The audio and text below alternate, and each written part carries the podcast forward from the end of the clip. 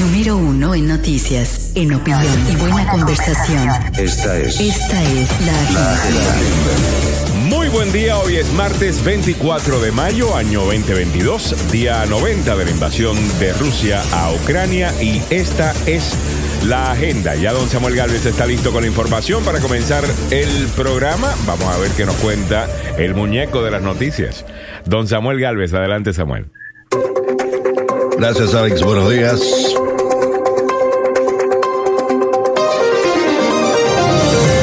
El presidente Joe Biden volvió a remarcar ayer que estaría dispuesto a usar la fuerza para defender a Taiwán contra China.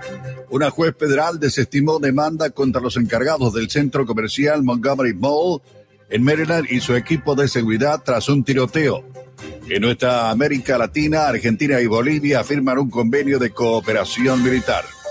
Muy buenos días, le saluda Samuel Galvez y aquí el detalle de la información.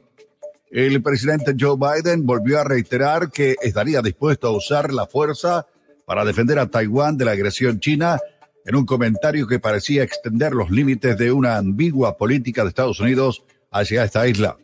Si bien Estados Unidos está obligado por ley a proporcionar a Taiwán los medios para defenderse, durante mucho tiempo ha seguido una política de ambigüedad estratégica sobre si intervendría militarmente para proteger a Taiwán en caso de un ataque de China después de que Biden hiciera el comentario en una conferencia de prensa conjunta con el primer ministro japonés Fumio Kushida en Tokio, un asistente dijo que la declaración del presidente no representaba ningún cambio en la postura de larga data hacia la isla que China reclama como propia. Estamos de acuerdo con la política de una sola China y firmamos todos los acuerdos previstos que se hicieron a partir de ahí, pero la idea de que Taiwán puede ser tomada por la fuerza no es apropiada. En China, la situación estaba muy agradable. China, pues, eh, reclamó, dijo que el presidente Joe Biden se había equivocado y que simplemente Taiwán es una isla que pertenece al territorio nacional de China. En el ámbito regional metropolitano sigue las discordias. Una juez federal desestimó una demanda que argumentaba que un centro comercial del condado Montgomery, conocido como Montgomery Mall, y su compañía de seguridad eran responsables de la muerte de un hombre y las lesiones de otro durante un tiroteo ocurrido en el 2016. El 5 de mayo del 2016, Eulalio Tordil asesinó a su ex esposa Gladys Tordil afuera de una escuela en el condado de Prince George. Un día después, le disparó a dos hombres que intentaban evitar que robara a una mujer en el estacionamiento del centro comercial Westfield Montgomery Mall.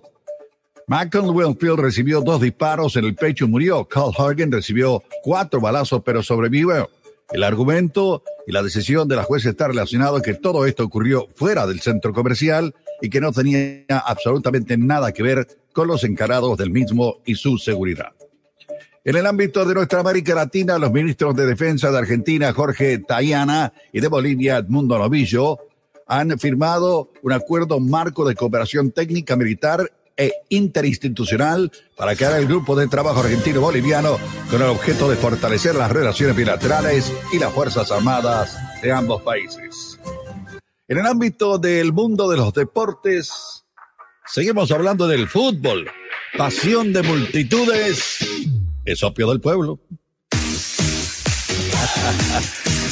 Kylian Mbappé y el presidente del Paris Saint-Germain, Nasser Al-Khalifi, aseguraron que el dinero no fue la principal motivación de prolongar su contrato en el club parisiense. Sí, tú, ándale.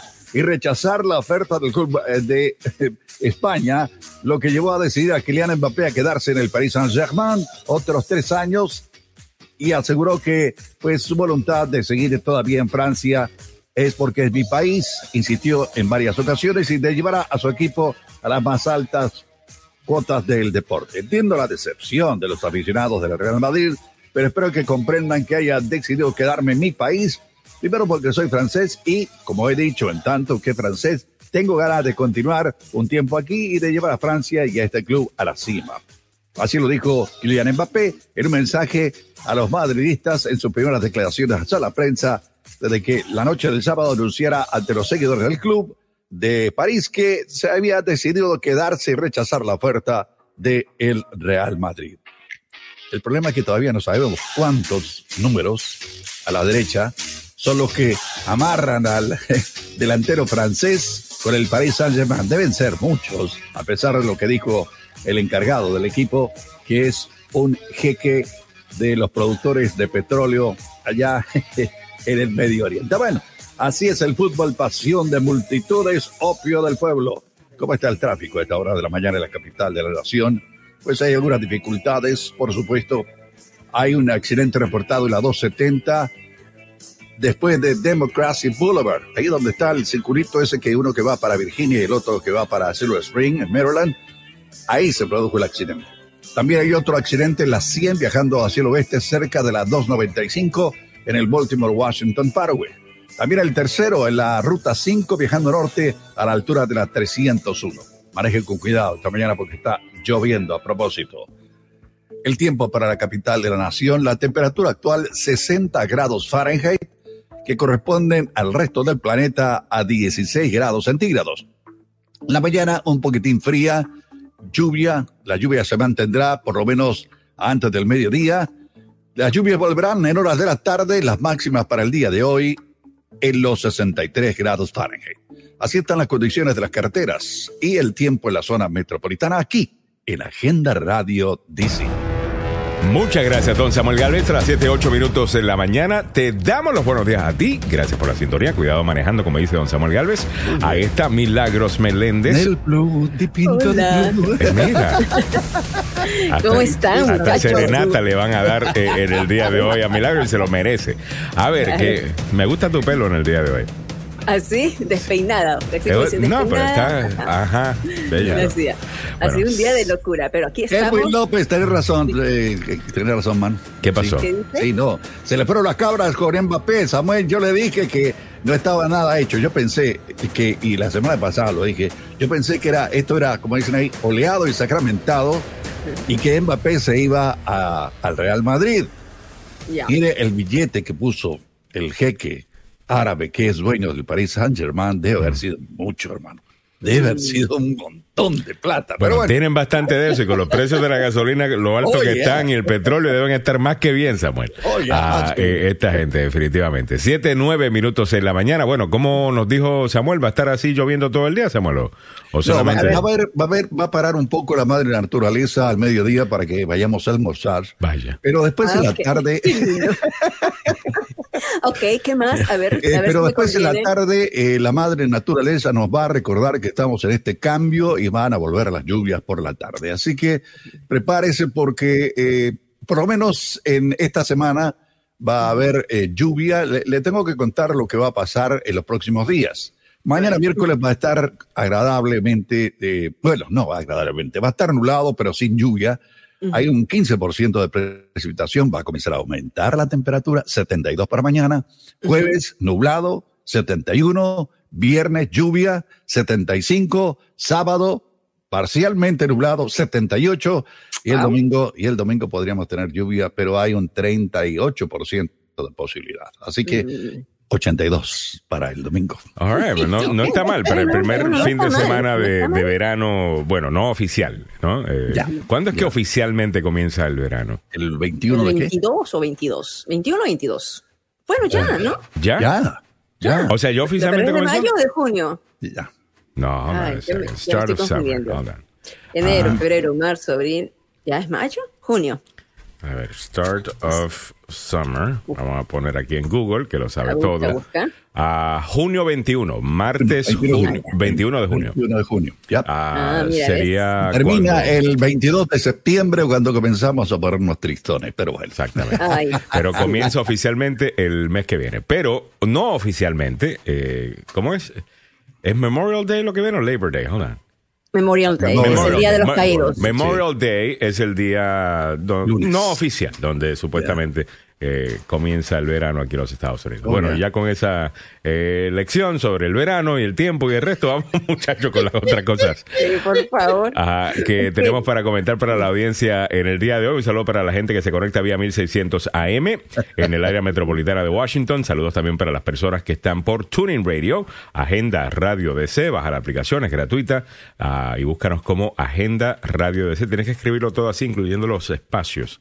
Agenda, espacio, radio, espacio. Espacio DC, eh, sino eh, creo que te lleva al podcast eh, del, del show, que está muy bueno y el resto, pero no es el, el show que estás buscando en el día de hoy. ¿Ok? Agenda Radio DC. All right, vamos comenzando con la información que tenemos para la audiencia en el día de hoy. Estos son los temas más importantes a los que le estamos prestando atención. Quisiera comenzar con dónde están los precios de la gasolina. Bueno, los precios de la gasolina están básicamente donde estaban ayer. Mal. Y van a seguir mal. Me gusta eso. Altos. Ya. Altos precios de la gasolina. Ay, Dios. Ya. Habíamos mencionado ayer, Samuel, de que en el último mes han subido, o por lo menos las últimas dos semanas, han subido casi 30%. Por, eh, 33 30%. centavos. Ya. Eh, perdón, 33 centavos, debo, 23 debo decir. centavos. Muchas gracias, Un Mili. 30%, por favor, tampoco. Y aquí hay alguien que se está aprovechando de todo esto. Y Bueno. me parece que los productores de petróleo comienzan, aunque muchos eh, productores de países árabes han dicho, no, nosotros no hemos reducido para nada la producción. Mm. Eh, Las empresas que producen eh, el petróleo y lo refinan, yo creo que por ahí está el problema. Mm. Por ahí hay, hay que, hay que comenzar a apretar un poco para, eh, para que la situación vaya poco a poco mejorando. No va a mejorar de la noche a la mañana. Pobre los que pagamos y los que tenemos un carrito pequeño y lo tenemos que llenar con, con gasolina que es carísima. Pero en algún momento esto va a tener que parar. Es, es indudable. Y va a haber, por lo menos, aun como dicen ahí, vamos a tener el desquite. Porque eh, tampoco vamos a estar eh, de manera interminable con esta situación económica que tiene el país. Así Bueno, que- y esto lo estamos viendo a, a nivel mundial, o sea, no solamente aquí en, en los Estados Unidos, solamente déjame mostrar, eh, ya que estamos hablando de eso, porque un poco de contexto, eh, también, ¿dónde están los países donde más se paga? Bueno, en, en Hong Kong, 10, 11, 11 dólares. 11 dolaritos. Por 11 eso todo el dólares, Noruega, de nueve. calcetín, querido. Noruega, eh, nueve y medio. Un poquito Oh, más de my nueve y goodness. medio. Dinamarca, nueve con treinta y dos centavos. Eh, la República Central Africana, nueve dólares. Pues estos son los peores casos. Déjame irme Ya. más o menos al medio, a ver. Eh, no al medio, en el medio está El Salvador con cuatro dólares treinta y un centavos. Eh, México, Burma, cuatro- cua- México, cuatro cuarenta y tres. Ujú. Ah, En Sierra Perú León. creo que estaba como 6, no sé si estoy... Sí, en Perú, no sé. Ah, pues, ¿Puedes chequear, por favor? A ver, un Eh, pedido. deja ver dónde está Perú. Un pedido, Eh, señor. los Estados Unidos está en 4 dólares 66 eh, centavos. Cuba, 4 dólares 77 ah, centavos. Honduras, Vale, 5 por Dios. dólares. Eh, Vietnam, 5 dólares. Eh, a ver, Puerto Rico, 5 dólares. Ah, República Dominicana, más, eh, 5 dólares 31 eh, centavos. Eh, me dijiste Perú. Ok, Perú aquí está 5 dólares 77 centavos el galón. Ah, mira. Ah, el, el galón, eh, cerca de ¿Y donde Chilito está? Polonia. A ver, Chile, ¿dónde está? Eh, Dios mío, ver- A ver, señor, un pedido. A ver, realmente no sé dónde está. Deja ver, no sé si está arriba Chile o está abajo Chile. Usualmente. ¿cómo? No, China Aquí es, está eh, Chile. Chile. Eh, Sí. 5 Cinco, dólares 17. 17. Ah. Ah, un poquito Ah, más casi. cara que en, en- en Puerto Rico. Creo que es un descuento para personas no menstruantes o personas menstruantes, no estoy seguro. Ah, en Chile. Eh, siete Ok. que- se escucha.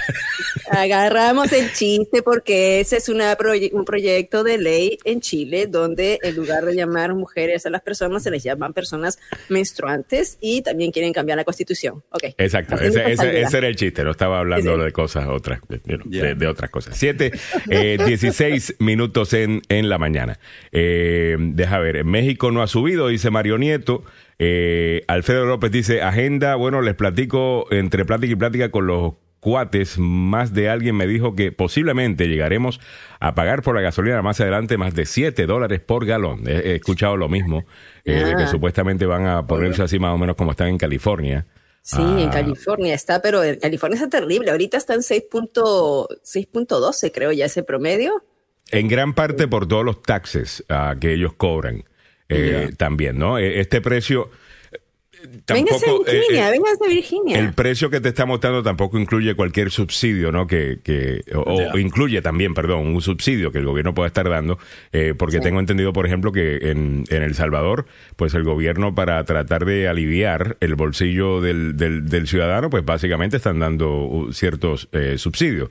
eh, para mantener más o menos los precios de la gasolina, you know, más o menos bajos ah, en comparación al resto del mundo. Y en el resto de Centroamérica, pues creo que es el país que tiene la, la gasolina más barata. 7, 17 minutos en la mañana. ¿Cuánto pagaste tú la última vez que echaste gasolina? Y te ofrecieron una copa de vino por lo menos antes de que... O ya fuiste con tu vino, ya. Ya, sí, ya vengo aquí vas romántico, porque- Preparado, más preparado a poner tu gasolina. Que, hola, mi amor, aquí estoy. Hazme tuyo otra vez. No. Ah, óyeme, entre otras cosas. No, no será, mira, oye, tenemos que hacer ejercicio, ¿por qué no estamos mejor en fitness? ¿Por qué no salimos mejor a caminar o salimos a correr? Así. Esas- esos dates ya tienen que cambiar un poco, ¿no? Tienen que ponerse uno a la, a la época, imagínate. Pues, pues fíjate, eh, hablando de eso, eh, estaba leyendo ayer que con todo y que los precios de la gasolina siguen subiendo, que no estamos viendo necesariamente un bajón en el, en el consumo. O sea que todavía, aparentemente, eh, la gente tiene suficiente dinero o simplemente no tienen otras opciones. Bueno, los que tienen que trabajar no tienen otra opción, tienen que ir a trabajar. Ya. Pero no es como que la gente no está paseando los fines de semana y cosas para ahorrarse el dinero de la gasolina. Creo que la gente No. simplemente dice, bueno, me toca. Eh, No. Pero que ese es dinero que no están gastando en otras cosas, asumo. O sea, Mm, Sí, asumo que no estamos yendo al, al, qué sé yo, a, a cenar eh, después, qué sé yo, de la iglesia o el fin de semana o el Mm, sí. domingo con la familia. No, no estamos yendo a cenar tanto como lo hacían antes. O, o quizás es tiempo Mira, de pasar claro, por el McDonald's. Se están ahorrando porque fíjate que yo estaba hablando ayer con gente de la American, es el- la AAA, ¿no? Ya. Y están diciendo que este Memorial Day, eh, este fin de semana, a pesar del alza de la gasolina, a pesar de todo ello, hay más de 40 millones de personas que van a estar viajando. Entre ella y yo. Entre, Mm. Y tú vas, tú vas en carro, ¿no, Samuel? No, no, no. Yo voy. eh, y tuve, tu- tuve la suerte de tener una mujer inteligente conmigo Vaya. eh, que eh, planifica al estilo estadounidense Wow. Y compró los pasajes cuando estaban en sale hace como tres meses atrás. Oh, wow. Qué bien, Qué qué bien, bien. Samuel. Bien. Muy bien. Y, y por supuesto eh, se consiguió eh, buenos precios.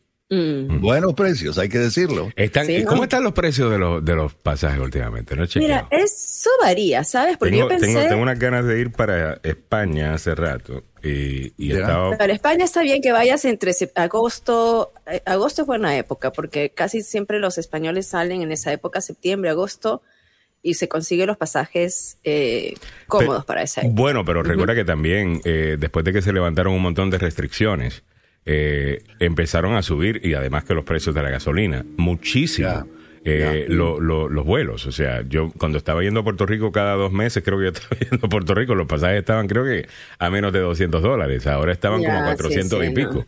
Ah, De- es depende de, que, de con qué línea aérea te vas. O sea, te- Bueno, te- claro, ir pero hay- hay un- Portugal, Iberia, lo que sea.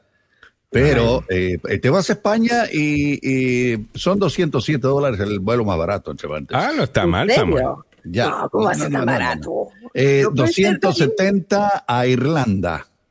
Ah, a bueno, Londres 347, a Dinamarca 397, a Montenegro 425 y le voy a preguntar a Sergio Urriola que me diga más porque él tiene una agencia de viaje, ay, hermano. ah, bueno, con Sergio, tengo que llamar a. Sergio. Yo, yo estoy, Oye, no, yo estoy pero mirando- mira.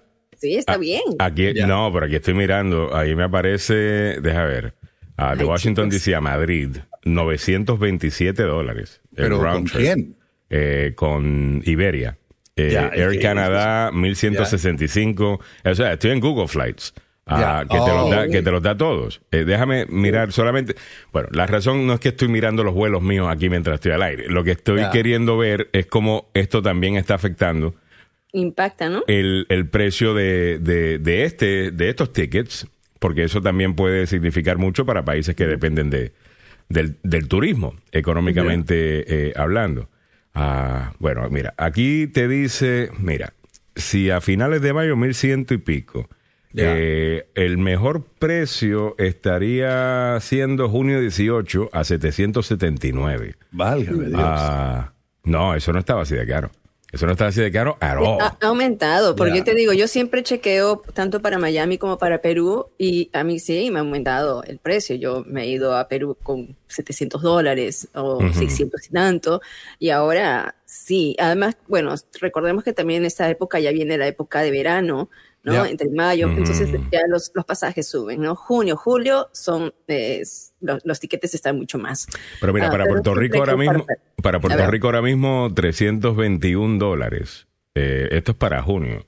El más barato termina, no, no, nada, todo sobre- por encima de 400, o sea, todo está caro.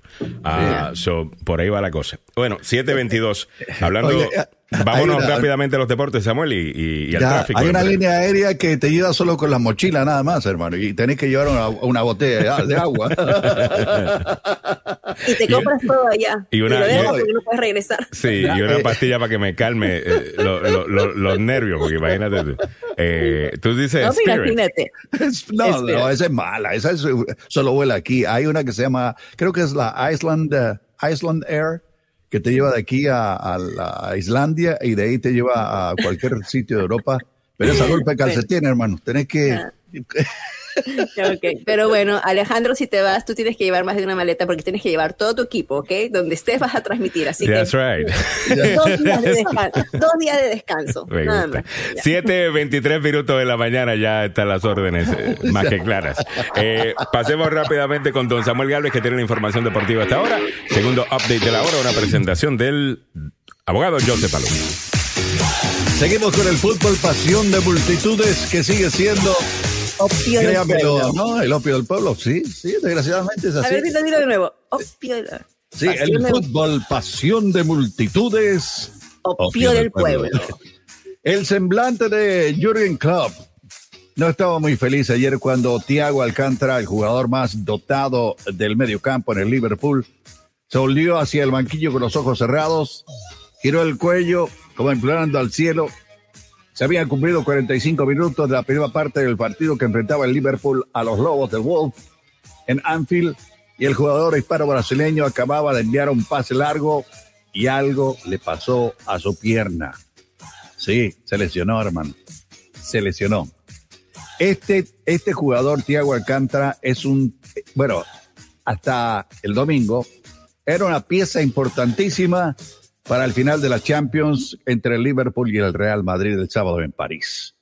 Así que eh, James Milner, de 36 años, reemplazó a Thiago tras el descanso en el último partido empatado 1 a 1 y el título de la primera en juego. A Klopp no le quedó más remedio que recurrir a este jugador, pero no le fue bien, porque obviamente eh, se quedó segundo en el campeonato de la liga inglesa. Ah, hablando del fútbol inglés, la temporada del Manchester United, el equipo que me ha gustado siempre a mí, los Diablos Rojos, ha estado marcada por la destitución de Ole Gunnar Solskjaer tras tres años en el cargo y la llegada de Ralf Rangnick, que no ha cambiado la dinámica del equipo y que no ha conseguido clasificarlo para la Champions. Ahora con la llegada de este técnico holandés, que lo ha ganado todo en su país y llevó al Ajax de Ámsterdam a las semifinales de la Champions en el 2019, el Manchester United espera que el impulso de calidad que les permita volver a luchar por el título sea ya claro. Ha estado malito el Manchester United recientemente, tengo que decirlo con honestidad. Tenga que estuvo presenciando el domingo la derrota contra el Crystal Palace, fue presentado oficialmente como técnico del United y habló sobre ello en una conferencia de prensa. Así que eh, que le vaya bien a mi equipo, en los Diablos Rojos, que no son los de Avellaneda, porque esos son los de Independiente, no los Diablos Rojos, los originales del Manchester United. El fútbol, pasión de multitudes, opio del pueblo. ¿Cómo están las carreteras a esta hora de la mañana en la capital de la nación? Con algunas complicaciones, damas y caballeros. 270 sigue siendo un problema viajando hacia el sur en el círculo S donde uno va hacia Virginia y el otro va hacia Maryland, hacia la 495.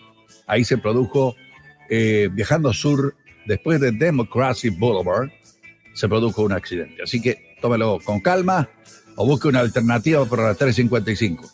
También hay retrasos en la 100 viajando hacia el oeste cerca de la 295, esto es el Baltimore Washington Parkway.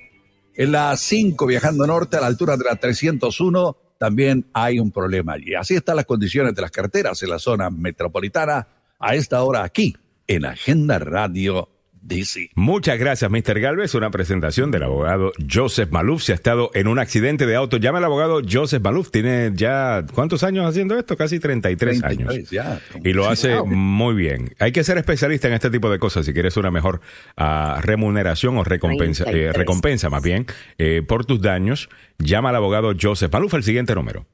301-947-8998. Repito, 301-947-8998. El abogado Joseph Ballow, con licencia para trabajar en Washington, Maryland y Virginia y dos oficinas para su servicio.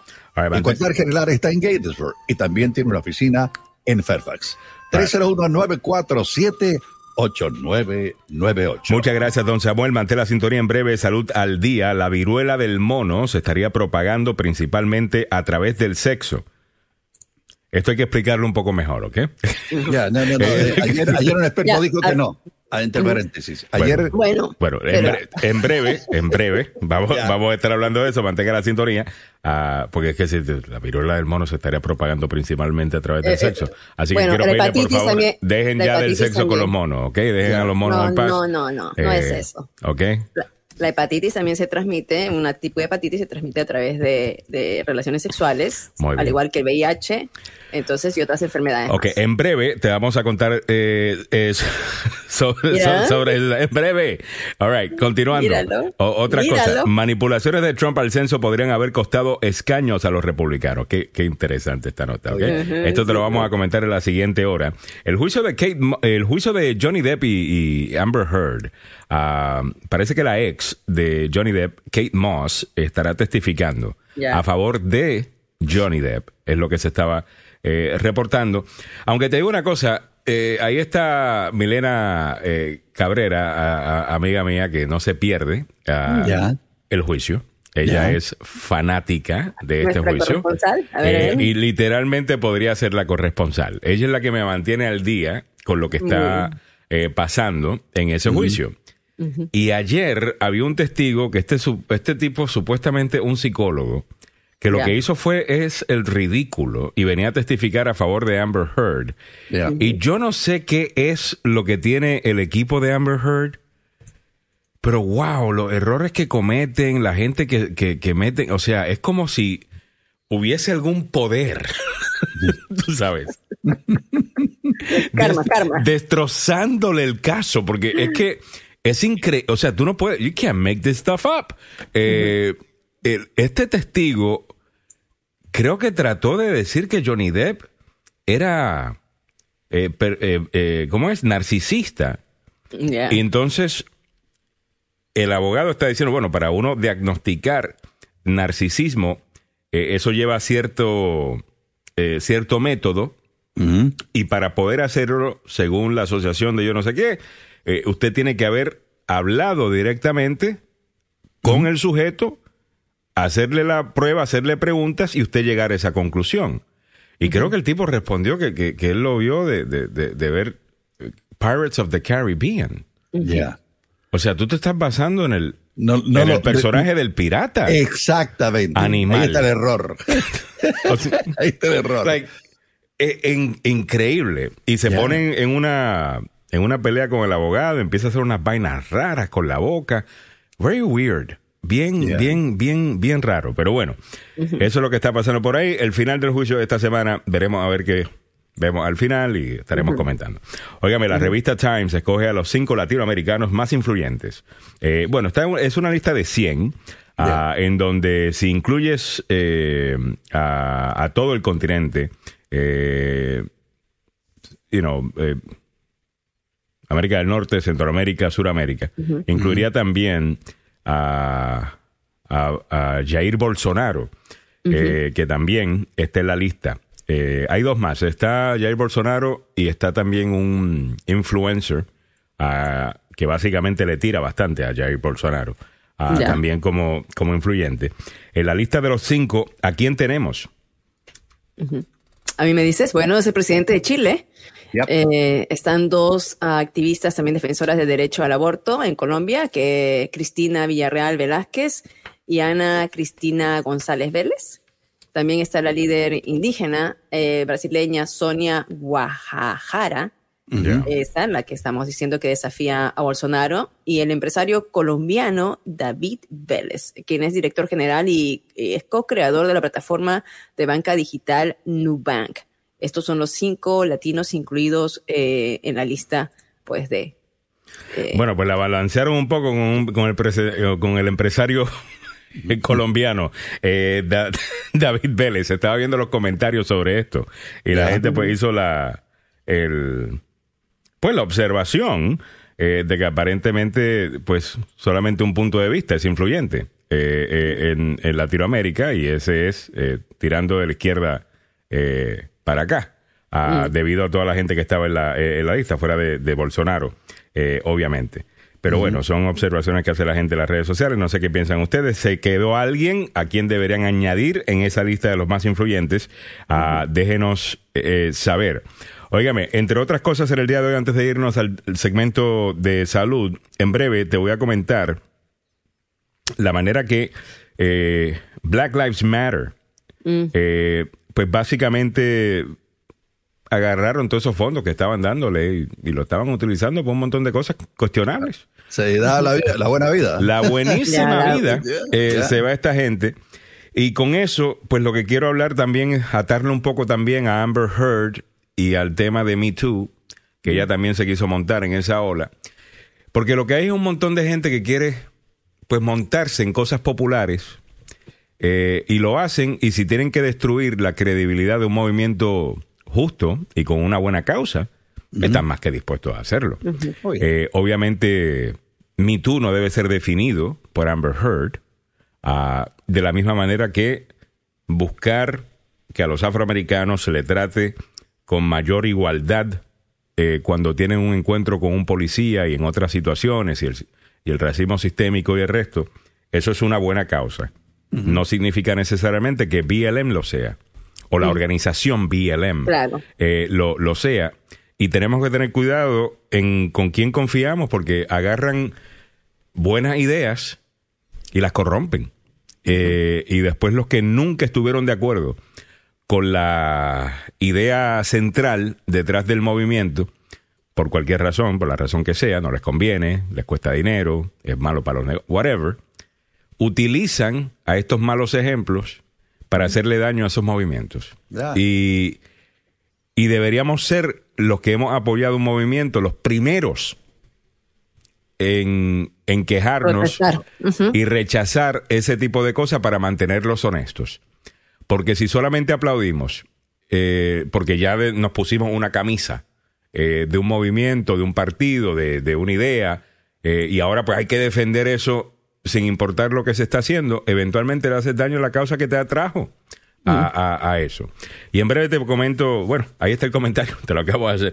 Eh, lo que sí te voy a comentar son los detalles sobre en qué estaba gastando Black Lives Matter, la organización. Que recuerda, hay un movimiento que se llama Black Lives Matter, en la que usted no tiene que tener una tarjeta que dice yo soy parte de Black Lives Matter y usted participa de, de- de lo que ellos creen.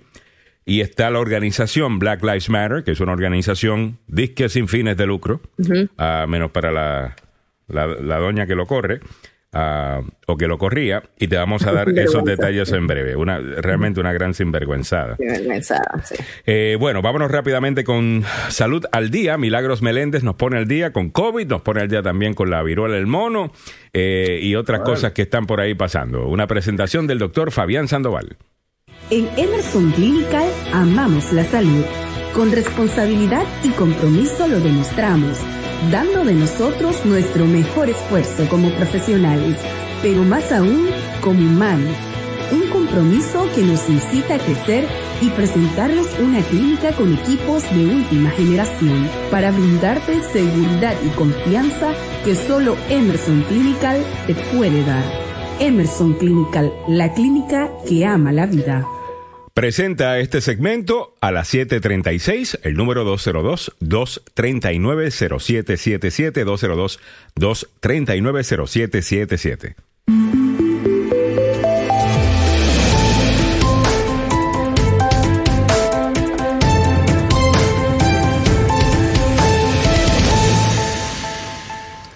A ver, Mili.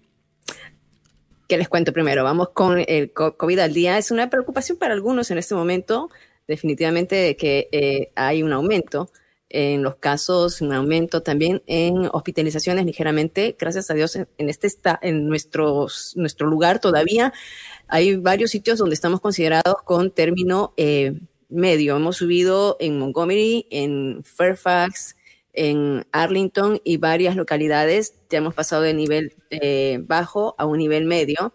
Uh, y mientras que en otros, en otros lugares están con el nivel alto. estas son las cifras de positividad que hay. En Maryland aumentó eh, un porcentaje eh, pequeño, pero estamos hablando ya de 8.55% de positividad en los casos. Se reportaron al día de ayer 2.184 nuevos casos, hospitalizaciones igual 432, volvieron a subir dos y fallecimientos tres en el lapso de, 44, de 24 horas. Mientras que en Virginia eh, la positividad que nosotros eh, empezamos, eh, me parece, con 14% la semana pasada, ahora estamos hablando de 16.6%. Este es un promedio de siete días que está reportándose en Virginia, mientras que los nuevos casos, el día de ayer o de, de anteayer para ayer fueron 2.274. En este momento, en Virginia hay 459 personas hospitalizadas. Me gusta Virginia cuando usted entra a la página, le dice exactamente de estas personas quienes están en cuidados intensivos, ¿no? Eh, es un porcentaje también en esto, puede revisar estas páginas. El número de fallecimientos en Virginia en 24 horas es de 3. Y DC no está cambiando su data, estamos con este reporte desde hace ya unos días, los nuevos casos 368, hospitalizados 82 y fallecimientos 1, como eh, estamos mirando nosotros en la pantalla. Bueno, a ver si estamos esto. Perdón. Y nos vamos con, la nota, ¿no? Ayer, eh, una de las noticias importantes para los papás eh, es que ya la farmacéutica Pfizer va a estar pidiendo a la FDA el permiso para que puedan eh, pasar o que puedan aprobar las vacunas para los niños de, cinco de seis meses a cinco años. Esta vacuna sabemos que los únicos que en este momento no están recibiendo las vacunas son estos pequeños. Así que la Pfizer dijo que buscará la autorización del uso de emergencia para su vacuna contra el COVID-19 en pacientes pediátricos de seis meses, como lo dije, a cinco años. La compañía publicó datos de su último estudio ayer lunes y dijo que sus resultados mostraron que la vacuna, que es una décima parte de la dosis para adultos, fue bien tolerada y tuvo una efectividad de más del 80%. Tres dosis de la vacuna contra el COVID-19 de Pfizer ofrecen una fuerte protección para niños menores de 5 años, anunció la compañía este lunes. Así que va a haber un proceso todavía para que pueda llegar a, aprobarse definitivamente. Mientras que la OMS, hablando ya de la viruela del mono, Los casos se han elevado a 131 hasta el día de ayer. Esta nota es a las 5 de la mañana hasta, hasta las 5 de la mañana se reportaban 131 casos con otros 106 sospechosos, según lo que dice la Organización Mundial de Salud. Los casos se han confirmado uh, por hora. Por, por, ahora son, son en 17 países. Así que aquí en los Estados Unidos también se reportaron, y nosotros ayer dijimos, eran dos casos, uh, Samuel lo dijo y yo también lo repetí, dos casos que se han reportado eh, en los Estados Unidos. La uh -huh. enfermedad es endémica desde hace al menos 40 años en países de África Occidental y Central, y aunque con anterioridad se habían registrado casos en otras regiones vinculados hasta entonces siempre a personas que habían viajado al continente africano. Esta es la primera vez que se observa un brote que se ha extendido. Uh -huh. Y la noticia que es, ayer estaba mirando los índices de contagio, cómo se contagia, ¿no? Es una, una enfermedad que se contagia igualmente como eh, el, el, el, no es tan letal como el COVID. Ayer decíamos que era de 1 a 10% la letalidad. Ayer escuché a otra, a otra experta decir que era menos de 2% la letalidad, la mortalidad, ¿no? Eh, que si uno contagia el virus. Entonces la protección tiene que ser igual, con mascarillas, higiene y la, y, y la transmisión es eh, eh, de manera del aire, ¿no? Cuando estás muy cercano, cuando tocas algo yeah, con otra persona. Una pero, pregunta, las personas pero, que ya tuvieron, qué sé yo, chickenpox o eh, eh, o, o, viruela en el pasado, cuando eran jóvenes, cuando eran niños. A mí me sí. dio algo cuando era niño. Esa es la que te sale un montón de, de pepitas. Yeah. Sí. Ajá, Entonces, a mí me salió eso, a mí me dio eso. Sí, dicen que los que tienen la y después de que te da eso, después no te vuelve a dar, supuestamente. Bueno, eso decían cuando uno estaba en la escuela, qué sé yo. Claro, porque esto es lo que está pasando. O sea, eh, eso, eso nos, nos pusieron, creo, a, a todos nos pusieron. Hay una contra la viruela y el sarampión. Yo quiero saber la diferencia entre sarampión y la, la Ya, viruela. porque yo no sé, yo tuve Entonces, sarampión o tuve viruela. Yo creo que era mira, viruela, pero. Entonces vamos a, a Y traer. de seguro de mono era, porque eh, yo me pasaba de Ay, ay. trepando árboles en la finca. Eh, pero mira, eh, eh, una pregunta, en, en serio, alguien está hablando, porque en este momento, bueno, pues todo el mundo está preocupado por lo que está, por lo que podría ser, obviamente con COVID, la gente dice, "Pues, ¿qué es esto? Esta es la próxima, vamos a tener que cerrarnos, eh, tal cosa, están con mucha preocupación. ¿Qué sabemos? ¿Qué, ¿Qué nos puede calmar un poco? Si hay información allá afuera que nos calma un poco los nervios con esto. Lo que están diciendo que ya es una enfermedad endémica que existe en el mundo, ya este, ya, ya, ya pasó, o sea, no, no es, no es considerada una pandemia. Ah, Esta enfermedad ha existido por más de 40 años y con vacunación, o sea, se previene y también hay tratamientos. Eh, eh, otra vez, el, el que tú puedas llegar a la, mortalidad es, es muy mínima, ¿no? En este caso, eh, pero como te digo, vamos a, yo quiero hablar vamos a traer- vamos a traer una doctora acá. Sandoval o con algún doctor especialista, porque virólogo, ¿no? Yo, yo he estado escuchando por aquí, he estado escuchando por allá.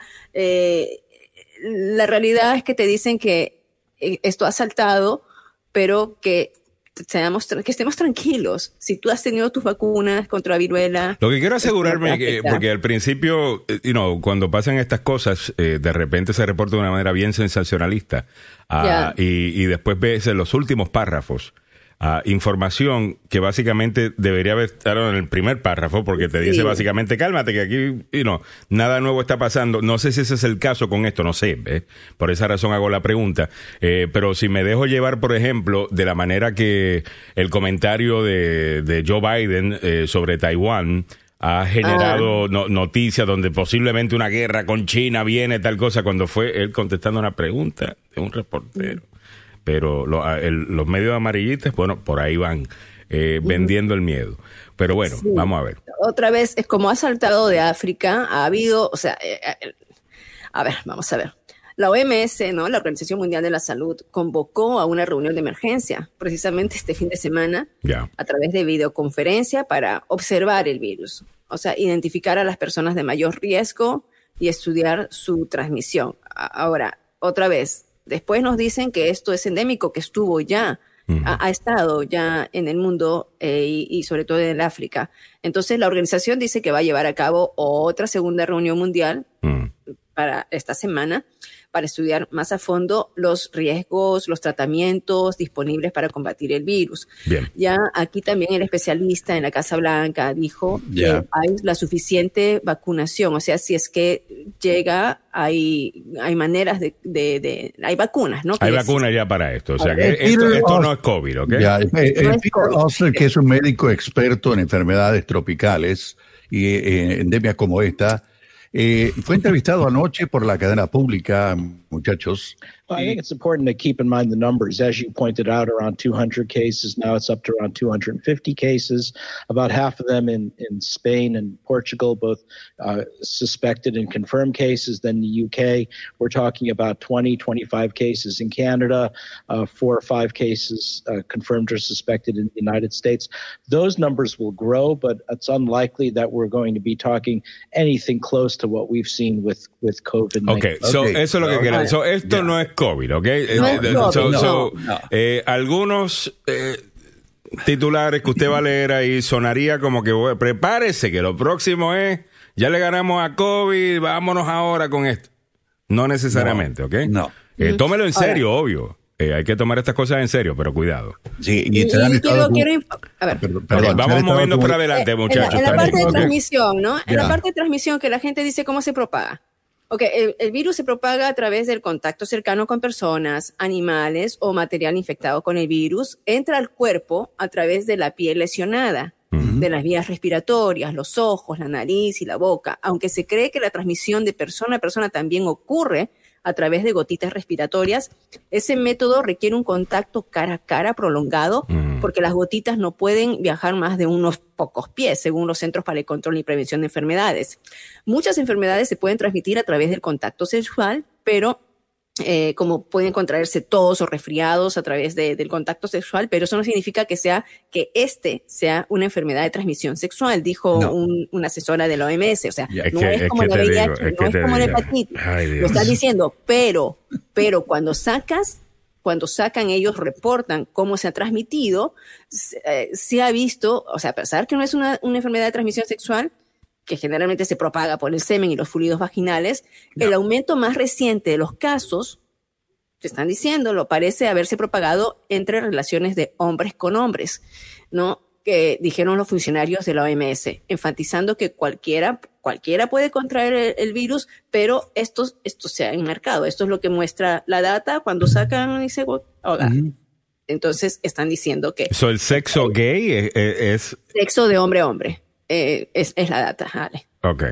la transmisión sexual. Bueno, no se había escuchado esto. Eh, pero bueno, al final del día yo creo que se pega con cualquier otra cosa. Exacto, es lo que dijo el doctor Hodges eh, de la Universidad Baylor en Houston ayer. Dice que no es, no es decididamente una cuestión de transmisión, sexual, entre, entre hombres gays. Mm. Simplemente es el acercamiento, la flotación de tu piel contra otra piel, que es algo que puede pasar en cualquier momento y a cualquier persona. Así que no, no, no creo, Bueno, cerramos entonces este segmento traído usted por el doctor Fabián Sandoval, a quien le seguiremos haciendo más preguntas sobre esto y más oh, el día de mañana. El doctor Fabián Sandoval, y me pone por favor el numerito. El doctor Fabián Sandoval de la Clínica y del Centro de Investigación Emerson, que desde Washington tiene varios programas eh, para vacunación eh, para niños menores de seis meses a cinco años.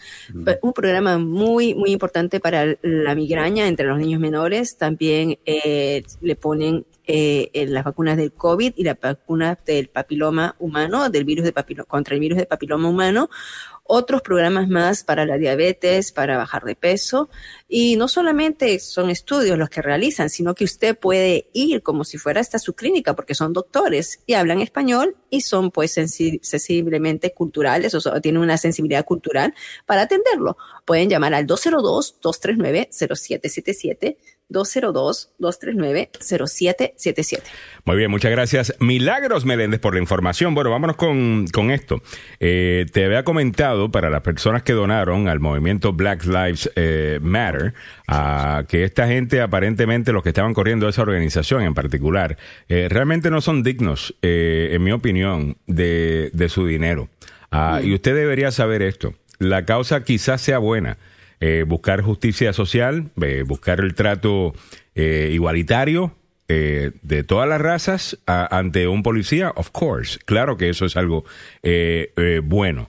Mm. Darle tu dinero a una organización que está comprando mansiones para tirar fiestitas de cumpleaños de la hija de, y el hijo de, de, la fundadora, pues no tanto.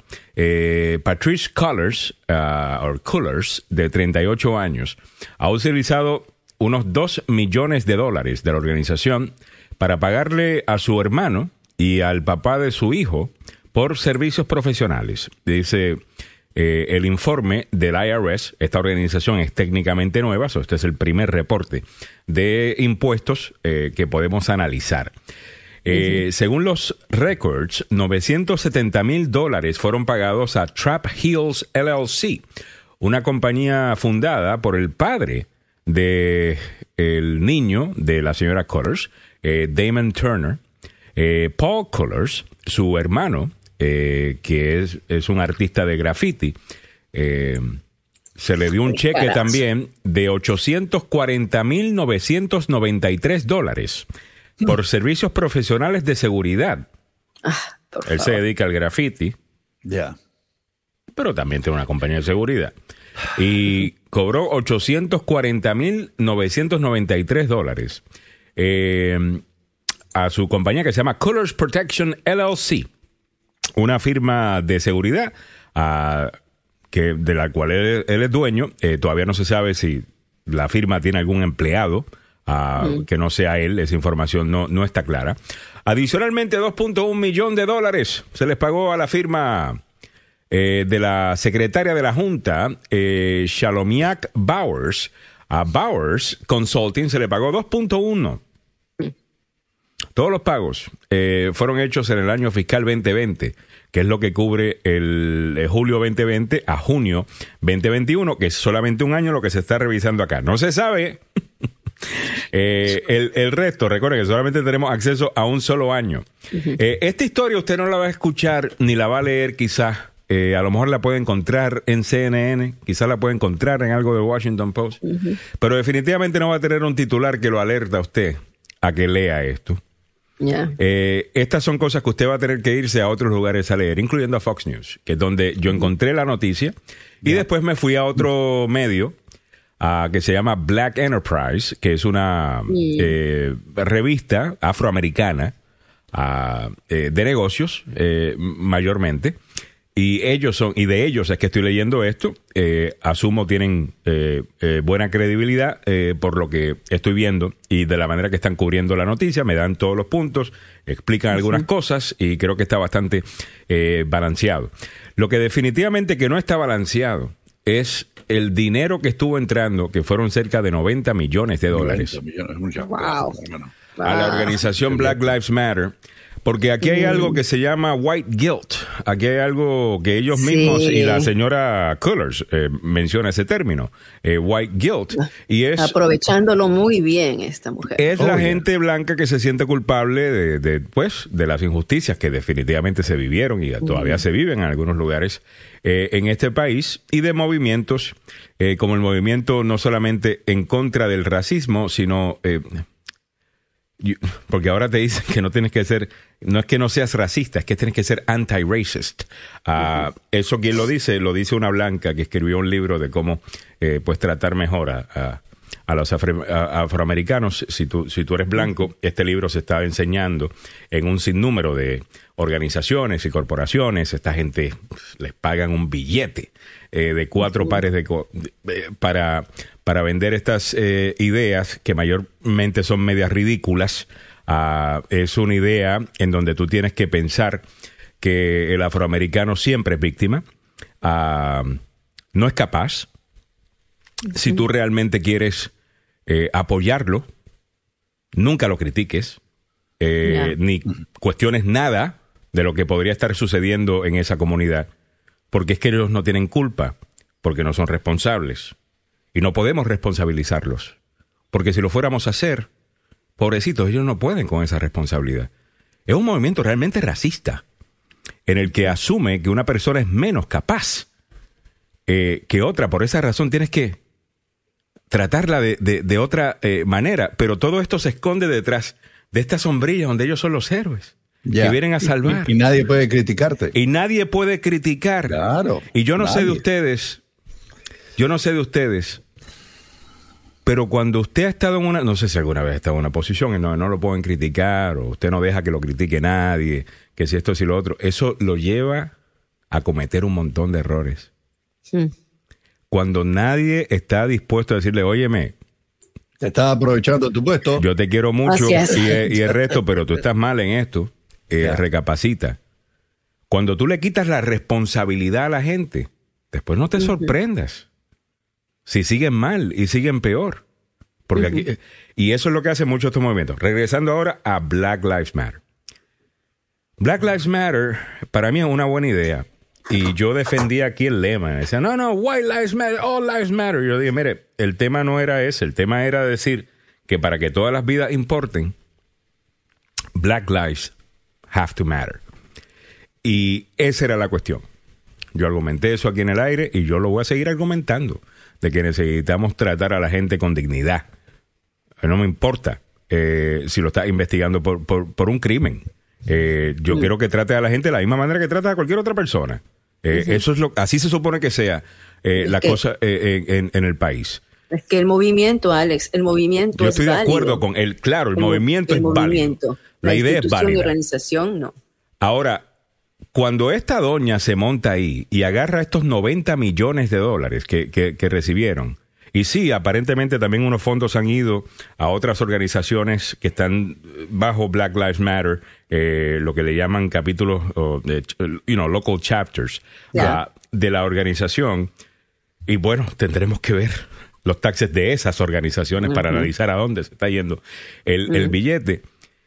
Pero aquí tenga cuidado porque gran parte de ese billete, pues sí vino de gente común y corriente que estuvo donando, pero gran parte más vino de compañías que están utilizando movimientos dignos de su apoyo, by the way, para posicionarse comercialmente. Oh, yeah.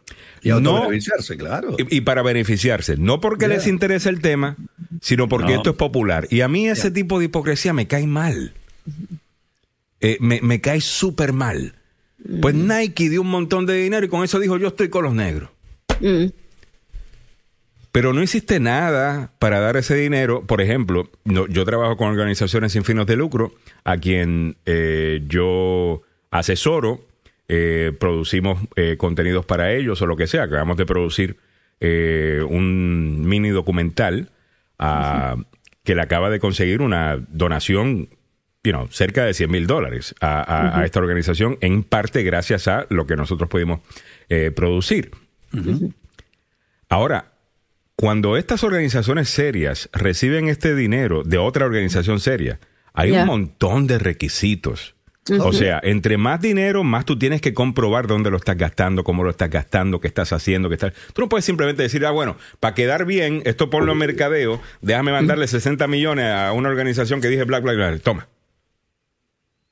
Porque si hubieran, si lo hubiesen hecho bien Nike y las otras eh, organizaciones, quizás no hubiéramos visto este mal gasto eh, por parte de esta organización. Pero como lo importante aquí es tú decir que estás con el movimiento que está de moda y no realmente ver si mejoras la vida de los afroamericanos, si mejoras las escuelas de los afroamericanos, si reduces el crimen en los barrios afroamericanos. Lo importante es decir, hey, Black Lives Matter, y poner, qué sé yo, el cuadrito negro en tu cuenta de, de Instagram, algo que yo también hice.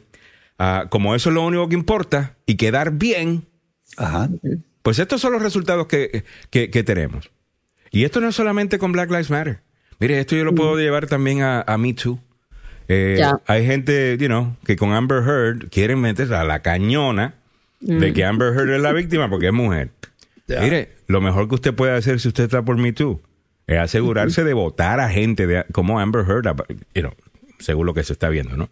Todavía falta algunos días eh, en el juicio. Veremos a ver si hay algo nuevo que, que- que sale. Pero lo mejor que podrían hacer es posicionarse en contra de lo que ustedes están en contra, que es que el abuso. Ya.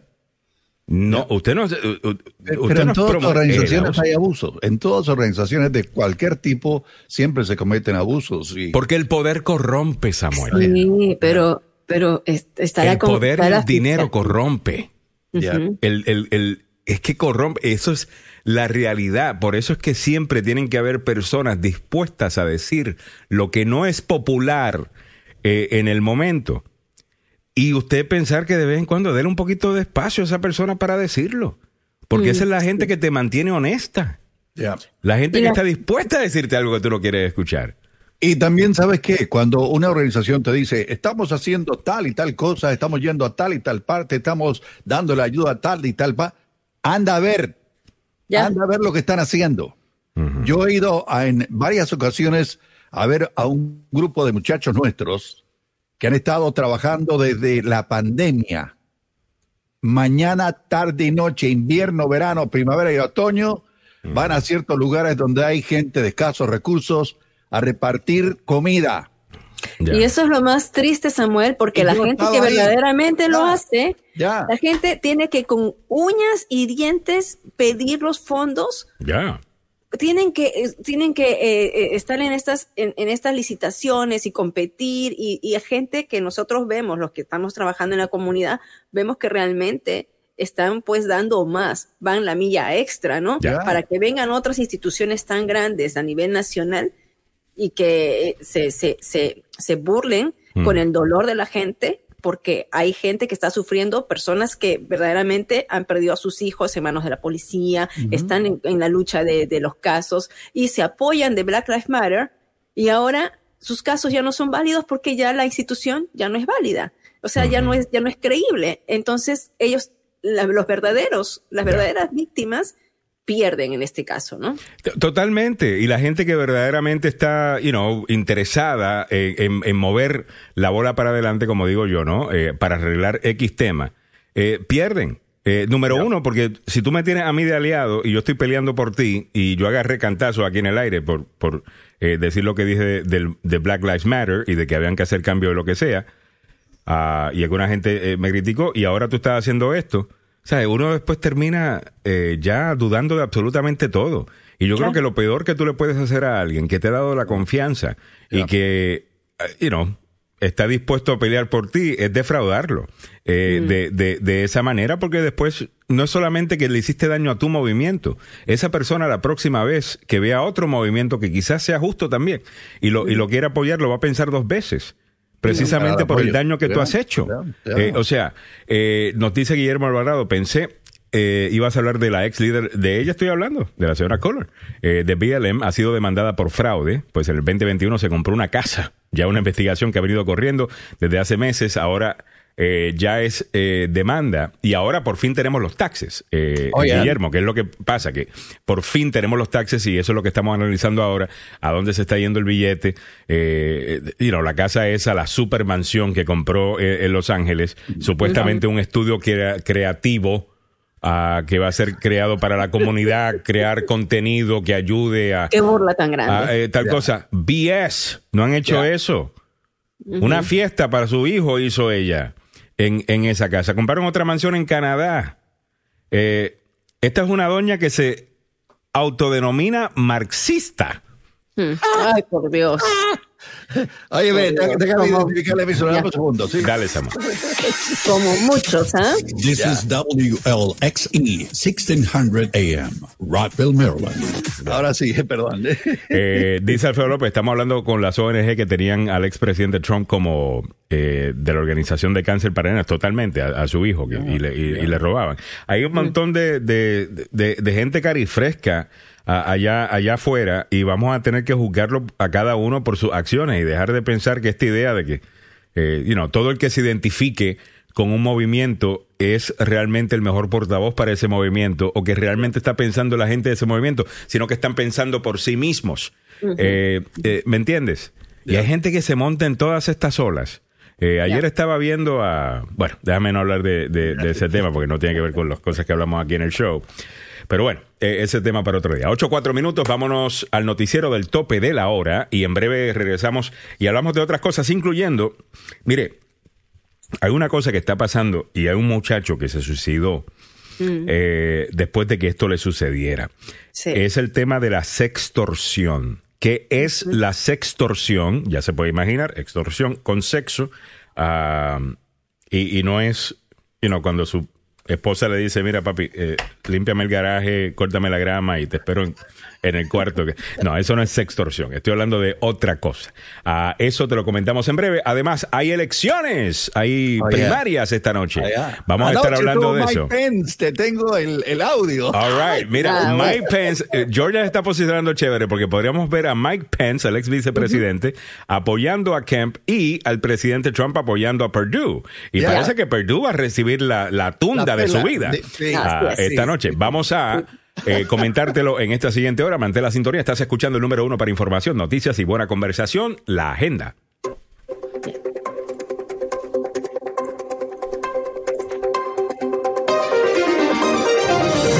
Republicanos se unen a los demócratas para respaldar la expansión de la OTAN a pesar del creciente nacionalismo aquí en los Estados Unidos. En el ámbito regional, Carlos Camacho fue acusado en uno de los casos de malversación de fondos más grandes en el condado de Fairfax, en Virginia, afectó a una pareja hispana de emprendedores. El gobierno de El Salvador buscaría ampliar el actual régimen de excepción. Muy buenos días, les saluda Samuel Galvez y aquí el detalle de la información. Líderes demócratas y republicanos en el Senado presentaron una resolución que respalda el ingreso de Suecia y Finlandia para unirse a la OTAN, remarcando el apoyo para expandir la alianza a pesar del creciente nacionalismo en el Partido Republicano. Se va a necesitar una mayoría de dos tercios en el Senado de 100 miembros para aprobar la expansión de la alianza, lo que requeriría el voto afirmativo de por lo menos 17 republicanos junto con todos los demócratas. Muchos republicanos han estado siguiendo el ejemplo de Donald Trump hacia una política exterior más nacionalista. Trump acusó a los aliados de la OTAN de no gastar lo suficiente en su propia defensa y de ser una carga excesiva para Estados Unidos. La invasión rusa en Ucrania ha llevado a Finlandia y Suecia a solicitar el ingreso de la OTAN. En el Senado, 11 republicanos votaron no la semana pasada contra la ley que proporciona millones para ayudar a Ucrania y algunos dijeron que querían que los estadounidenses dirigieran los fondos. En el ámbito regional metropolitano, Carlos Camacho, un residente del condado de Fairfax en Virginia, sospechoso de robar millones de dólares de la compañía de alquiler de vivienda donde trabajaba, fue acusado por un gran jurado en lo que las autoridades llaman uno de los casos de malversación de fondos más grandes en la historia de este condado en el norte de Virginia. Camacho fue acusado de 15 cargos de malversación de fondos y cuatro de falsificación, según un comunicado de la oficina del fiscal de la comunidad en Fairfax. La acusación formal alega que Camacho malversó dinero a la empresa A más ALLC, una empresa de alquiler donde trabajaba como administrador de propiedades. También dijo el eh, funcionario encargado que la empresa de alquiler es una pequeña empresa propiedad de un matrimonio de emprendedores de habla hispana que tiene algunas propiedades en todo el condado. El hombre se quería llevar hasta el último centavo y ahora está preso. En nuestra América Latina, una nueva ampliación del régimen de excepción en El Salvador que suspende las garantías constitucionales sería aprobada por el Congreso fuera del marco jurídico que lleva la Constitución. El Salvador se encuentra bajo un régimen de excepción del 27 de marzo y su paso fue ampliado hasta finales de mayo, pero se prevé que la Asamblea Legislativa, a petición del presidente de la República, lo amplíe una vez más esta semana. Una escalada de violencia que cobró la vida de 87 personas colocó al día 26 de marzo como el más violento en toda la historia del país centroamericano. En el mundo de los deportes, el fútbol sigue siendo pasión de multitudes es el opio del pueblo, créamelo o no. Otro culebrón, una telenovela en el mercado de fichajes sigue en el aire. Sí, y esto apenas acaba de comenzar y se producen los primeros bombazos. En este caso, escuche usted, Gareth Bale y el Atlético de Madrid como protagonistas. El galés acaba contrato y su adiós con el Real Madrid y está decidido mientras que el club rojo y blanco se perfila en el mercado en busca de nuevos aricientes en ataque. Ahí está el Cholo Simeone. Jonathan Burnett, agente del galés, dio el primer paso, aunque con poco éxito, porque, bueno, se está negociando. Gareth Bell, el caballo que corre más que cualquier otro futbolista y es muy bueno en eh, la generaria chica, podía quedarse en España y cambiar del Real Madrid al equipo del Cholo Simeone. Bueno, así se están dando los mercados. El otro culebrón, damas y caballeros, luego de la anunciada renovación de Kylian Mbappé con el Paris Saint-Germain, ahora la nueva telenovela en el mercado de fichajes está en Robert Lewandowski, el alemán, digo el polaco, quien no quiere continuar en el Bayern Múnich. El próximo destino del eh, polaco podría ser Barcelona, que busca un futbolista diferente en su nuevo proyecto. En esta línea, el ex agente de Lewandowski dio a conocer que no entiende eh, que eh, el polaco aspira a jugar con el Barcelona si en años anteriores su sueño era colocarse la camiseta del Real Madrid. Mire, estos son los culebrones que se están dando en el fútbol, pasión de multitudes, el opio del pueblo, donde no hay culebrón, damas y caballeros, es, ¿sabe qué? En las carreteras en la zona metropolitana.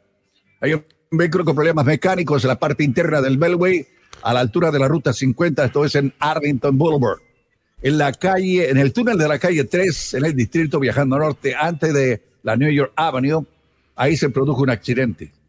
En el Baltimore Washington Parkway, rumbo sur a la rampa que va hacia la 495, hay otro accidente. Todavía hay remanentes de un accidente ocurrido en la división de la 270 que va rumbo a, Alexandria, digo, que va rumbo a Virginia y el otro que va rumbo a Silver Spring. Todavía las autoridades están investigando. ¿Cómo está el tiempo para la zona metropolitana. Bueno, le cuento que no está mal, 60 grados Fahrenheit en la capital de la nación, que corresponde a 16 grados centígrados.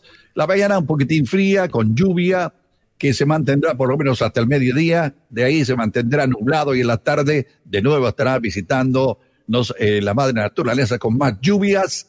Las máximas a alcanzar el día de hoy en los 63 grados Fahrenheit. Así están las condiciones del tiempo y el tráfico aquí en Agenda Radio DC.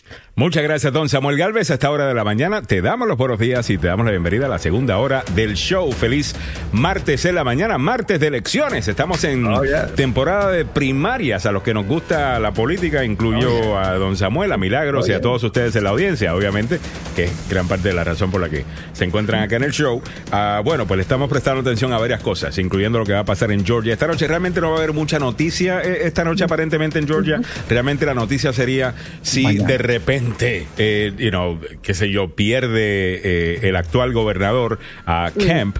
ah, eh, en contra de Purdue, pues eso sí sería, yo creo que una gran noticia, debido a que las encuestas lo tienen Samuel abajo a este don por más de 20 puntos. Claro, es- Oh, ahí, oh, está, la- ahí está la diferencia. Y eh, Ah, hablo de, Purdue, está De abajo de, Purdue. de, Kemp, de Kemp, que es el Kemp. actual eh, gobernador. Eh, un poquito de eh, contexto rápidamente, eh, marco chiquitito que le vamos a poner a esto. Eh, Kemp es republicano, Purdue es republicano, Kemp es conservador, Purdue es conservador. La diferencia es, Purdue es apoyado por Trump y Kemp está ganando con todo y que Trump le ha tirado con absolutamente todo. Y esto nos podría decir un poquito por qué razón los republicanos deberían realmente repensar todo esto. repensar todo esto con Donald Trump, porque aparentemente aquí en Georgia vamos a estar claros que por más que puedan estar molestos los trumpistas con Kemp, porque este no estaba dispuesto a cambiar los resultados de la elección en Georgia para favorecer a, a Donald Trump, no es suficiente para ganar su voto. Aparentemente los votantes votan por candidatos con los que están de acuerdo de, eh, en cuanto a sus ideas, proyectos de gobierno, cosas que quieren hacer, cosas que quieren deshacer, cosas que dicen. Y eso es lo que les motiva y no necesariamente lo que un narcisista que no puede con el hecho que perdió una elección y que no deja el bendito tema y es lo único que habla y su plataforma es me robaron la elección, me robaron la elección, me robaron la elección. Aparentemente los votantes para eso no es suficiente para ellos. Ya. Va- Te vamos a ir a ver al rally porque tú eres una personalidad, eres Donald Trump, eres famoso, eres bastante divertido, eh, verte decir disparates. Ya. Y, y no, pues la gente va y aplaude. Te van a ir a ver al rally. No, no significa que no te quieran Donald Trump, sino que van a votar por el candidato que va a hacer las cosas que ellos piensan son importantes eh, que, que hagan. Y los republicanos van a tener que aprender esa lección eh, si quieren volver a o retomar eh, la Casa Blanca en, en algún momento. Así que estaremos pendientes a eso esta noche. Samuel, ¿tú qué, a qué le estás Pero- prestando atención? A ver, Mili, Yo- adelante. Yo quiero poner un poquito más de contexto, ¿no? Porque Georgia es importante, porque recuerdan ustedes que se realizaron también unas elecciones especiales por los senadores. Ya. Ya. Y los dos republicanos Perdieron. perdieron aquí. Perdieron. Lo- lo- los dos republicanos perdieron. Uno perdió contra un demócrata que es pastor, el, el, el, el morenito. Ah, ¿Cómo se Y que llama. El senador Warnock. Y, y si- El y se senador va- Warren. y- y si las cosas se ven tal como están, eh, podría enfrentarse a Herschel Walker, el corredor de bola de los Dallas Cowboys, que también es afroamericano. Claro, y entonces lo que, Ahora, lo la que yo quería diferencia. decir- lo, lo que yo quería decir que David Perdue, Ujú. él también era candidato en el Senado. Para el Era, Senado. sena- él era senador. Él- Eh, bueno, él era, él era senador, es, Ya. es, es, es millonario, pues él, es el de, es el dueño de los Perdue, de los, um, ¿Es el dueño de Purdue Chicken? de- No. de. No, no, no, no, no, No, no. Yo tenía entendido, no, no, tenía No, No, no, el el dueño de Purdue yo lo he conocido. Maryland. Ajá, por eso yo lo, yo Ah, lo conocí una perdón, vez en la perdón. Mega hace Yo 20 me lo años atrás. Yo también.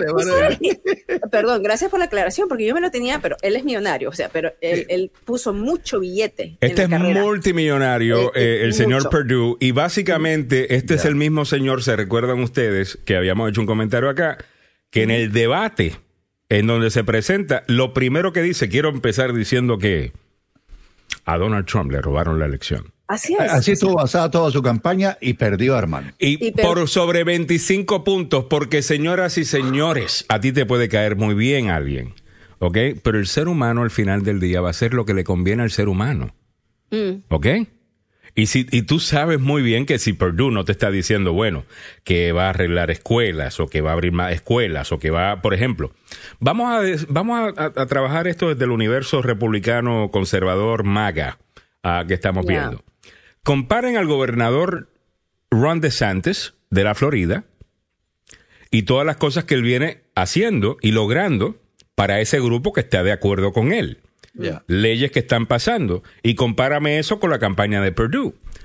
Per- Purdue ha dicho que va a hacer algo de lo que eh, está haciendo Ron DeSantis eh, en Florida, que es incluso más liberal eh, que, que Georgia. Georgia, ya. No, está hablando de que de lo que Donald Trump quiere escuchar. Donald Trump. Me robaron, me robaron la elección. Sí, todavía sigue con eso. Eh, anoche estuvo haciendo campaña por el gobernador. Adivinen quién, señoras y señores. A ver. A ver. La. Marjorie, Marjorie, porque Marjorie también se va para, o sea, tiene que, taken over by a radical left wing group that literally has lost their grip on everything that's always made this country great. With the full support of Stacey Abrams, oh, in a little ah, more than a year, think about it. Espérate, espérate, espérate. Pence. Biden Harris administration has unleashed a tidal wave of left wing policies that has eroded our standing in the world and stifled the American economy. Lo que están escuchando es, Mike Pence. Sí, Mike Pence, el ex vicepresidente de los Estados Unidos, haciendo eh, una crítica directa a Stacey Abrams, que para mí va a ser la gobernadora de Georgia. Y a la Casa Blanca también. Eh, Samuel, el mensaje de Mike Pence que estás escuchando ahí, así suena un republicano. Así suena un republicano de verdad. Ya. Si no fuese porque Mike Pence, eh, bueno, enseñó, ¿no? De que, y no, al lado de Trump estaba dispuesto a decir, hacer, aguantar eh, lo que sea, con todo y que él siempre ha sido un hombre que se ha posicionado como un hombre, pues, de principios, cristiano, eh, que si esto, que si lo otro, y serio. Toda la gente que lo conoce a Mike Pence están de acuerdo que es un hombre serio. Ya. Nos dimos cuenta de que no lo era, aparentemente con Trump, pero lo que acaban de escuchar ahí es un candidato republicano. De verdad. Ese mensaje, si lo fueran a llevar a los 50 estados o a todas las carreras que están por verse eh, en noviembre, los republicanos barren. Ya, eso ¿Ok? sí. Con, Ya. con, con, con ese mensaje. Porque hay gente incluso dentro del Partido Demócrata, más en el centro, que también sospechan que la gente que está asesorando al presidente Biden, con todo y que él no es un izquierdista, es gente que está un, poquito más para la izquierda que la mayor parte del país. Y que a eso se debe algunas de las políticas y algunas de las cosas que están saliendo de esta Casa Blanca y algunos de los errores que están saliendo de, de esta Casa Blanca. Incluyendo cada vez que el presidente dice algo, tener que ir a corregir lo que el presidente dice porque no va con lo que alguien dijo en la Casa Blanca. Mira, es el presidente. ¿Ok? Déjenlo que hable. So, la diferencia para usted republicano es o apoyar a alguien como Mike Pence o apoyar el desastre eh, andante que es Donald Trump. Ya. Un tipo que no tiene proyecto de gobierno o ideología, sino lo que más aplaudan, eso yo digo.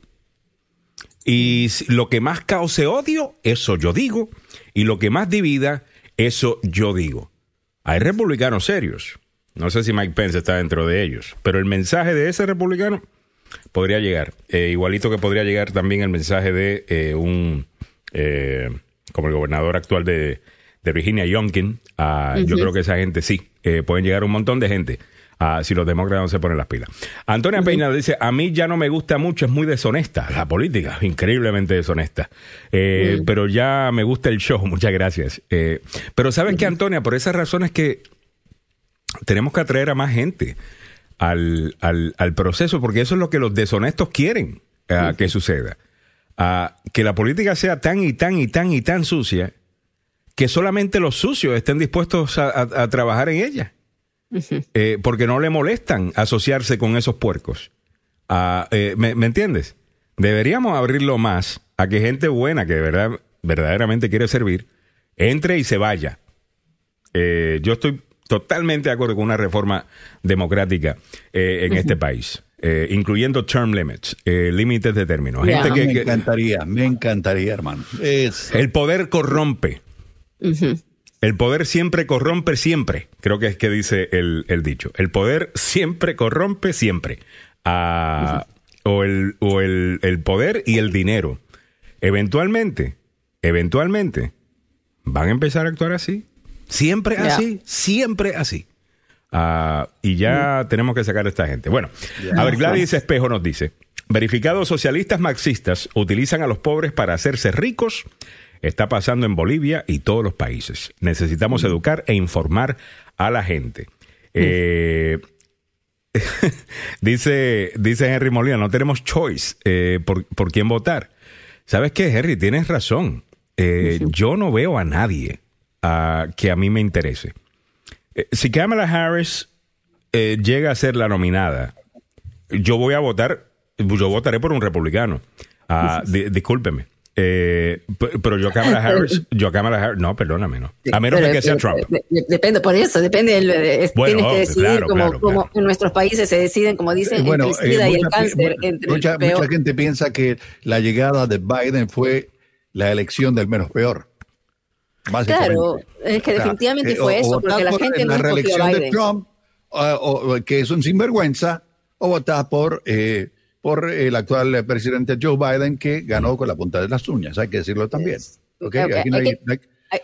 Mira, hay que recordar ah. que Biden no ganó para transformar el país, Biden no ganó para hacer reformas grandes, como quiere hacer todas las reformas que ninguna ha pasado. Biden ganó porque la gente no quería a Trump, porque la gente quería regresar. La gente quería regresar, quería regresar a un curso de política aparentemente. Votaron por normalidad.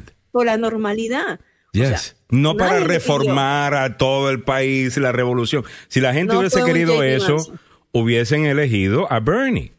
Bernie es el que estaba pidiendo revolución y cambiar el sistema, y usted puede estar de acuerdo con Bernie, eso es cosa suya. Pero la mayor parte de la gente no apoyó eso, como está diciendo Milly. Apoyaron el regreso a la normalidad. Un presidente aburrido, que de vez en cuando sale y habla, nos informa de algunas cosas, corre el país y, no está en estos, este reality TV eh, diario. Quienes están asesorando a Biden eh, eh, y nos diciendo que quieren transformar el país, yo creo que eso es un disparate. Ah, yo sé, no ha pasado nada, Ale. No ha ah, pasado nada. Bueno, han pasado cosas. Bueno, hay que darle crédito con lo de eh, infraestructura. hay que darle crédito que mira esto la, la, historia, la, historia. Ha pasado planes de emergencias. Eso de infraestructura, disculpa, pero no fueron, o sea, eso no fueron como las promesas de que él había planteado, ¿no? Con las promesas de campaña eso no las ha podido. Pero el plan de infraestructura eh, yo creo que era central y no es algo pequeño. Eh, estamos hablando, el plan de infraestructura no solamente es que va a tener mejores carreteras y puentes o mejores aeropuertos, estamos hablando de un montón de empleo. Estamos hablando de ahorrarnos dinero en el futuro porque la nueva infraestructura va a ser más inteligente, va a gastar menos, por ejemplo, energía. Vamos a promover eh, la energía renovable. Hay un montón de cosas a largo plazo con el plan de infraestructura que lo que pasa es que tú sabes cómo es la, cómo somos los medios. Decimos, no, de eso no podemos hablar porque la gente se nos aburre. Y que se aburran. Pero deberíamos educar y informar igual eh, sobre estas cosas. Y si se aburren, pues se aburren. Eh, allá ellos. Eh, pero no, aquí queremos todo el tiempo asegurarnos de que estemos entreteniendo a todo el mundo y hemos mal acostumbrado a la gente a, a, que si algo no te está haciendo reír o te está entreteniendo inmediatamente, que no lo debes escuchar. Ah, y, lo que tenemos, disculpen, es una generación de, gente mal informada eh, que votan por políticos basándose en cómo me hace sentir.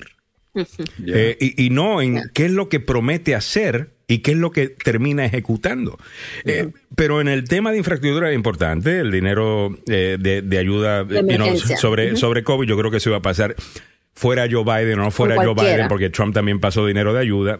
yo no, eso no se lo voy a dar a, Biden necesariamente. Creo que pues, estamos en COVID y eso iba a pasar. La otra cosa que yo creo que, y, la historia tiende a, a, visitar esto en el futuro y lo ve de otra manera, eventualmente, Afganistán, yo creo que de aquí a 30 años, los historiadores le van a dar mucho crédito a Biden por haber tomado esa decisión tan arriesgada y políticamente eh, horrible que tomó. Porque se desde que toma esa decisión y se comete los errores que se iba a cometer y siempre iban a haber errores en una situación como esa, es que él inmediatamente pierde 10 puntos y de ahí no se ha recuperado. Eh, de ahí él viene eh, bajando. Ahora, historiadores de aquí a 30, 40 años, creo que le van a agradecer a Biden haber hecho lo que todos los otros presidentes se habían prometido hacer, incluyendo Obama, Trump y el resto, que no íbamos a salir de Afganistán. Ninguno tuvo los, usted sabe qué. Ya, los productos avícolas. Para agarrar ese cantazo. El señor, Biden, el señor Biden lo agarró. Y yo creo que él se merece mucho crédito. No se lo van a dar ahora, se lo van a dar eh, en, el, en el futuro. Y eso nos costaba un montón de vidas, soldados, influencia eh, en el mundo, porque nos hacía ver mal eh, también, como que, contra, 20 años ahí, todavía no han podido resolver e, e, ese problema, nos hacía ver mal. Ah, y encima de eso, los millones y billones y billones de dólares que se estaba gastando ahí. Mm. Joe Biden fue el que tomó esa decisión. Recuerde todo lo mucho que Trump dijo que iba. Trump corrió diciendo que él iba a hacer eso. Eh, He didn't eh. have the guts. No. Lo quería hacer y cada vez que, que, los líderes del Pentágono entraban y le decían, no, señor presidente, mire que no, tal cosa, él aceptaba lo que decía el Pentágono. El que estuvo dispuesto a decirle que no al Pentágono y a los contratistas que mandan un montón de, eh, que reciben un montón de billetes eh, del Pentágono fue Joe Biden. Eventualmente le van a crédito sobre, eh, sobre eso. Uh, déjame moverme por acá para adelante. Vamos a leer algunos de los comentarios por acá. Evelyn Flores dice, eh, espérate, Alexis Adonai, saludos para Alexis, dice, pero a Trump le robaron las elecciones. Bueno, eso dice, yo sé, Alexis. pero tú sabes, eh, eh, yo entiendo que eso es lo que él dice, pero mira, pero, pero mira, mira, mira cómo él sigue con eso y lo que estábamos diciendo al principio, no sé cuándo sintonizaste, ¿no? Pero estábamos hablando de la elección en Georgia y que el candidato que está apoyando Trump en Georgia, pues básicamente es Purdue para gobernador, perdón, Purdue está con la idea de que le robaron la elección a, Trump. Y eso es lo único que él habla. Y Kemp, eh, que es enemigo de Trump ahora porque no le quiso robar la elección a Trump, eh, no, estuvo dispuesto a robarle la elección a Biden para dársela a Trump eh, en Georgia, le está ganando a, a, Purdue por 25 puntos. Porque el grupito que cree que le robaron la elección a Trump es así de pequeño. Fueron sesenta y pico de casos que llegaron a las cortes estadounidenses. Muchos de esos jueces puestos ahí por el mismo Trump. Oh, que escucharon la evidencia y se le rieron en la cara a, Donald, a, Donald Trump. Esa es la realidad. leo los comentarios. En breve el abogado Joseph Maluf ya se está conectando con nosotros. Evelyn Flores dice, prefiero el aburrido que al loco que decía oh, toda locura y eso es un peligro. Suerte tuvimos, no fuimos bombardeados por otros países por tanta estupidez que decía el taratú. El taradúpido. El taradúpido.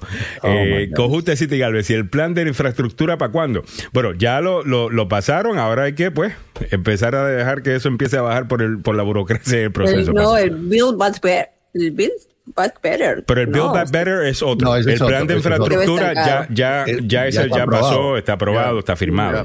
Ah, Albert Menge dice, mire la migración, la frontera, ahí estás contento, eres un charlatán, Alejandro. Mira, Albert, eh,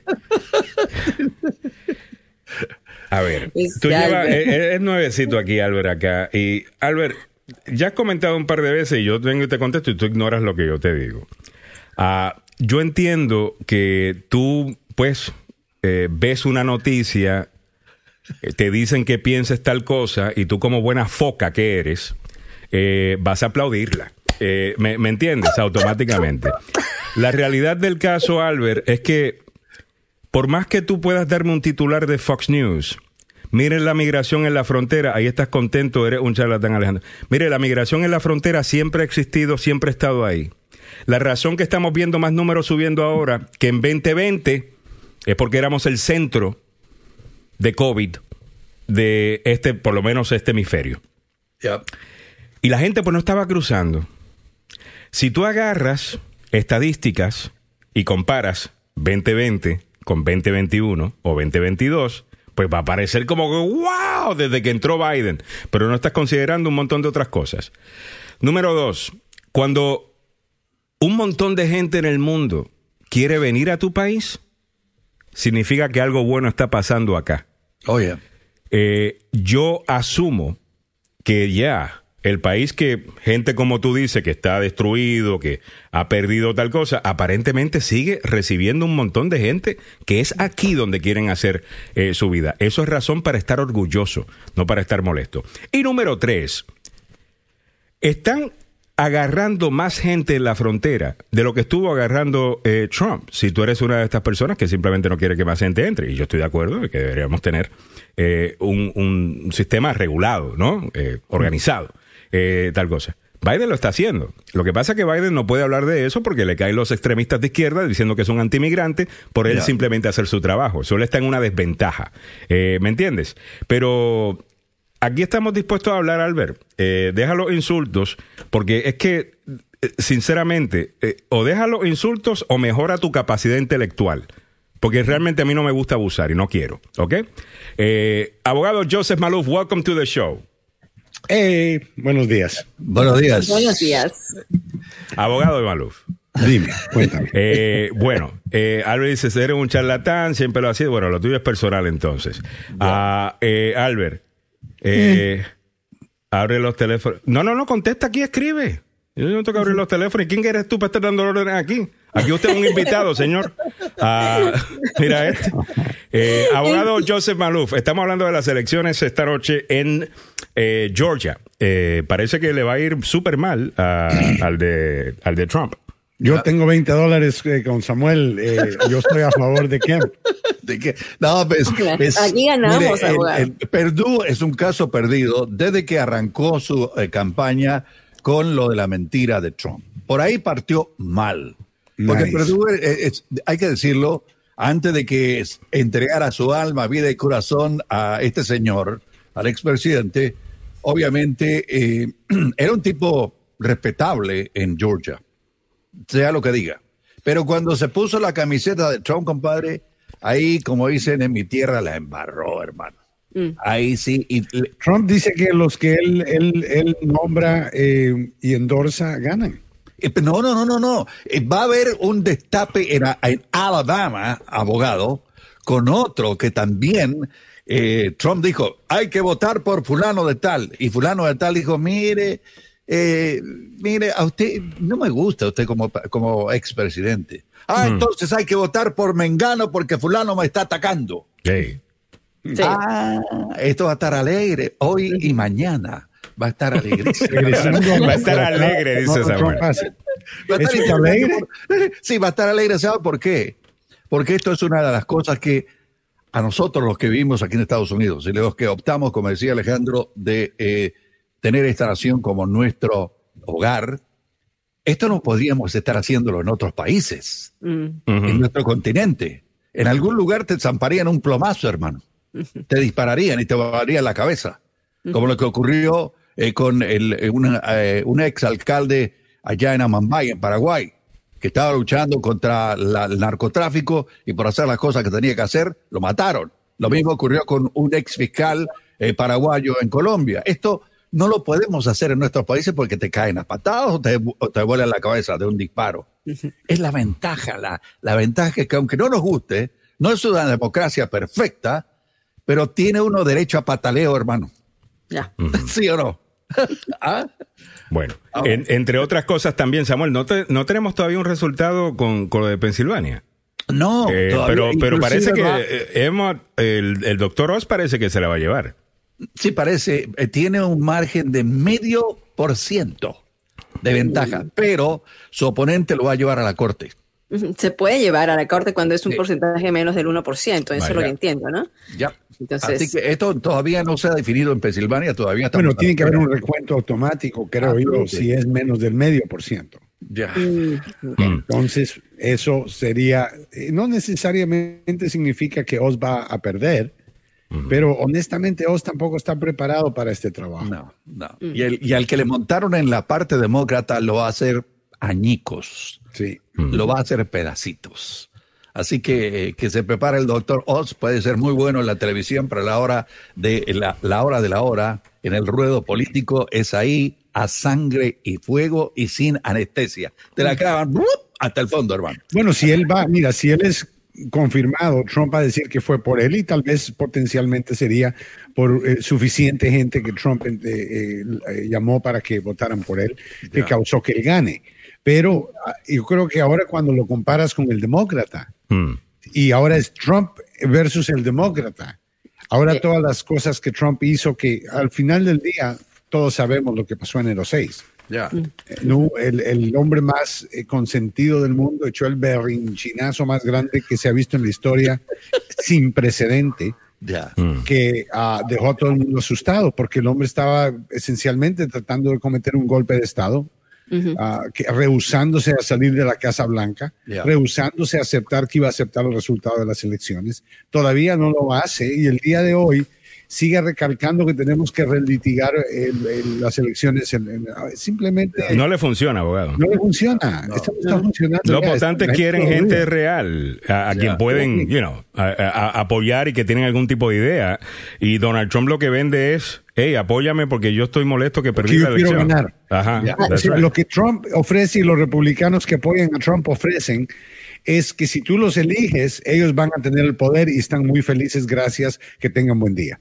Y lo demás es right. lo que ellos quieran hacer. Lo único que a ellos les interesa es llegar al poder y una vez llegan al poder, no irse del poder. Y el resto, olvídese que usted nunca va a ser una prioridad, ya sea que usted es granjero, ya sea que usted tenga un negocio o ya sea que usted trabaja de empleado. Este presidente Trump, si regresa al poder, va a ser el desastre más grande de este país. A las finales, pues, los demócratas, o sea, a las finales, si salen los, eh, los que apoya Trump, ¿no? Si salen los candidatos de Trump, los demócratas tendrían, tendrían cierta ventaja. Yo creo que tendrían eh, muy No, buenas depende también que no se vayan a volver locos en el lado izquierdo, a poner gente extrema, que tampoco es lo que estamos buscando. El país sigue siendo, y yo creo que va a seguir siendo, Mm. un país en el centro. Claro. Y- Que es donde es está la mayoría de la gente, totalmente. Sí, Roy, los expresidentes han todos estado unánimamente, con la excepción de Trump. Roy Palián dice buenos días, ¿por qué está muy atrasado los trámites de inmigración? Están muy, pero muy de, demorado. Eh. Albert continúa la vaina conmigo, no te calientes Alejandro. Bueno, que te calentaste fuiste tú, chico. Eh, dice, cierto, pero Alejandro llora, pues te la agarró conmigo hoy. Bueno, es, oye, la foto que tú tienes ahí no es tuya, ¿no? Eh, bueno, No, está bien. Antonia, Antonia Peña dice, yo pienso que la globalización, si yo pienso que si globalizaron todo, ¿por qué no globalizan la inmigración? Hay- ya, hay un argumento ahí, ¿no? Que dice que básicamente, eh, si tú estás de acuerdo con un mercado libre, porque no estás de acuerdo con un mercado libre de laboral, en, en donde si hay demanda acá para estos trabajadores, pues simplemente eh, permitir que entren a, a- a trabajar. Ya. Ya. Ah, damas y caballeros, yo estoy de acuerdo con lo que Alexis Adonai eh, dice, siempre lo he estado. Creo que eh, en este país debe haber un límite de servicio en el Congreso y en el Senado y también en la Corte Suprema de Justicia. Samuel, ¿por qué no, no podemos hablar de realidades mejor? No, no, te- te- o sea, Eh, Esto no va, claro, hay, mira, deberían de haber más jueces en la Corte Suprema, debería de haber alguien de la India, debería de haber alguien de, ah, de la China, Ya. debería haber alguien de Japón. Te voy a decir todos los De que los debería de 37 hacer. El géneros, de los 37 Ya. géneros, alguien tiene que poner un género que no sea... Por lo menos Ok, 30, vamos, el menos país de la utopía. 35, Representar a 35, o sea, ya vamos como por 80 jueces, ¿ok? ya, Pero eh, eso no es realidad. Tenemos un gobierno dividido y si la división continúa, cambios de esta índole no son realistas. Miren, ni siquiera podemos pasar una ley para prohibir la discriminación en contra del voto, de la libertad. Pero, hay voto. gente, hay gente que ha decidido eh, verdaderamente poner los pies sobre la tierra. Y a pesar de que esto fue un proyecto de un loco que hace rato quiere eh, estar en una posición eh, de- de poder en el condado de Montgomery, logró lo que andaba buscando. En el condado de Montgomery, damas y caballeros, aquí en Maryland, los concejales podían estar sentados en la silla de, de por vida si la gente los reelegía. A raíz de una llamada a la gente que vive aquí en el condado de Montgomery, se le puso un límite. O sea, hay gente que, por ejemplo, se tiene ya que ir porque ya cumplió el límite de trabajo que tenía que hacer y tiene que buscar otro horizonte. Eso es lo que deberíamos hacer con la gente que Ese es está- otro deberíamos para el día de hoy, Samuel. Otro Eh, era- una vez más, eh, eh, deberíamos tener una Corte Suprema que refleje más a la gente. Deberíamos tener un, Pero hay por que ejemplo, comenzar con algo. ¿Qué- pero, pero ¿qué de la, una Corte Suprema que simplemente lea la ley y la interprete? ¿Qué, qué de esa idea? esa idea ya pasó, ¿ok? Ya, Ya, la ley no es importante, no es importante, abogado. Eh, eh, eh, para, te estoy diciendo de, de una manera triste que Right. ya pasó, que, que la Corte ahora en el futuro, vamos a decir esto, esperemos a finales de junio. Esperemos leer la decisión final en el caso de Mississippi sobre el aborto. Leamos con nuestros propios ojos lo que la Corte está diciendo y de ahí podemos decidir si de verdad tenemos una Corte que está leyendo la ley o si tenemos una Corte que está implementando ideología. Ya. Ya.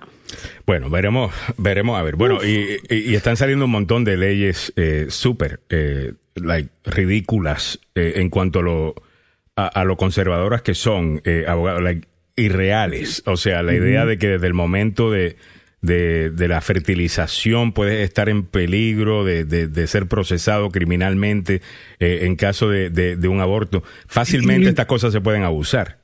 Sí, mira, eh, eh, comencemos con eso, ¿no? Ese es un punto que mucha gente no ha hablado. Yo creo que si vamos a hablar como seres humanos y como gente razonable, deberíamos de considerar que ahí es donde comienza el, desacuerdo, ¿no? En ese momento de fertilización. Si lo vamos a considerar la creación en ese instante de un ser humano con derechos y privilegios bajo la Constitución, la enmienda número 14 en particular, entonces el gobierno tiene una obligación afirmativa de proteger a esa vida.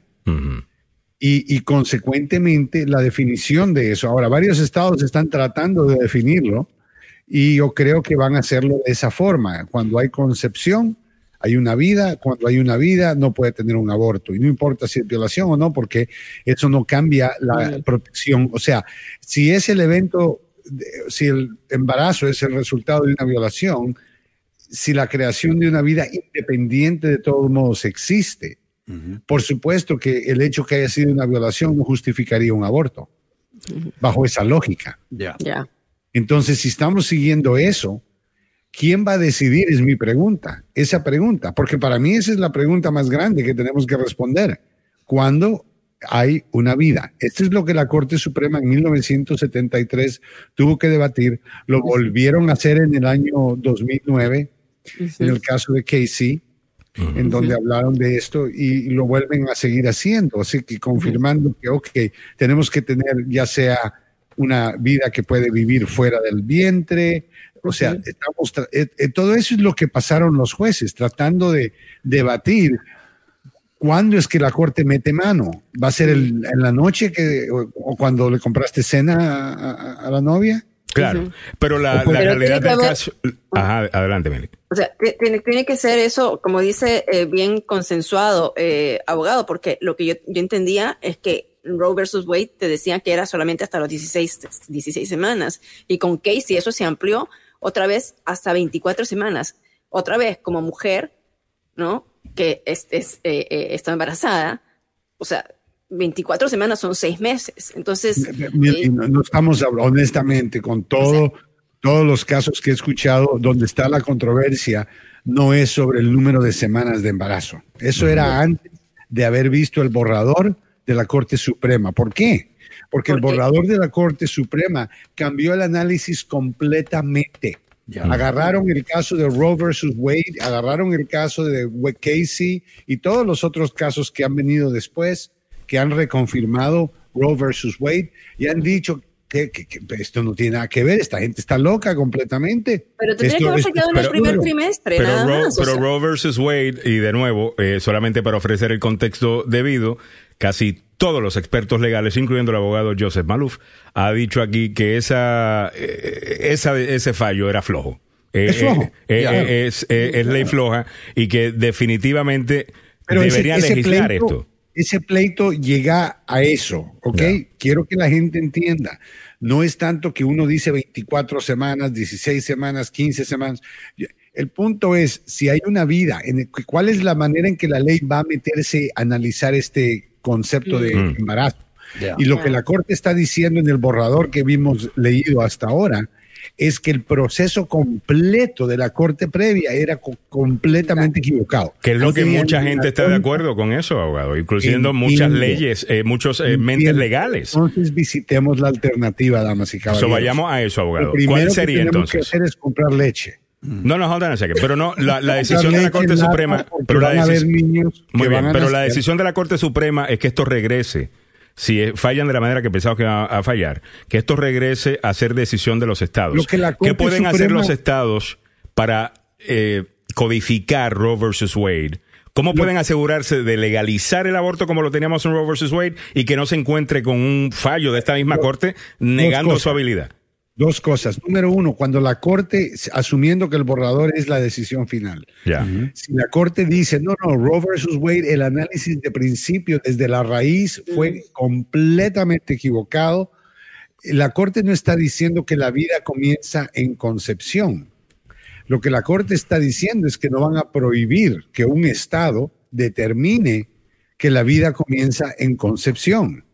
Y lo que eso significa, es cierto, cada estado va a tener una diferencia de cómo leer la ley. Sabemos que los estados del sur y del centro del país, más conservadores, incluyendo Texas en el sur, harían leyes de aborto extremadamente limitadas donde probablemente no permitirían el aborto, punto, porque definirían vida como concepción es el momento de vida. Mm. Y si no hay, si hay vida en el momento de concepción, tú no puedes hacer un aborto, punto y final. Tienes que proteger esa vida, tienes que, que darle un juicio antes de quitarle la vida a esa vida y, o sea, tener, ser culpable de una pena, un caso, un crimen, algo así, para antes de poder quitarle esa vida. Esa es la manera en que el borrador analiza. Mi preocupación es el análisis, no es tanto el resultado práctico. Ahora, en ciertos estados, Alejandro, y mi preocupación es, están proponiendo pasar leyes que diga lo siguiente, Millie Millie nació, eh, vive en Maryland o en Virginia,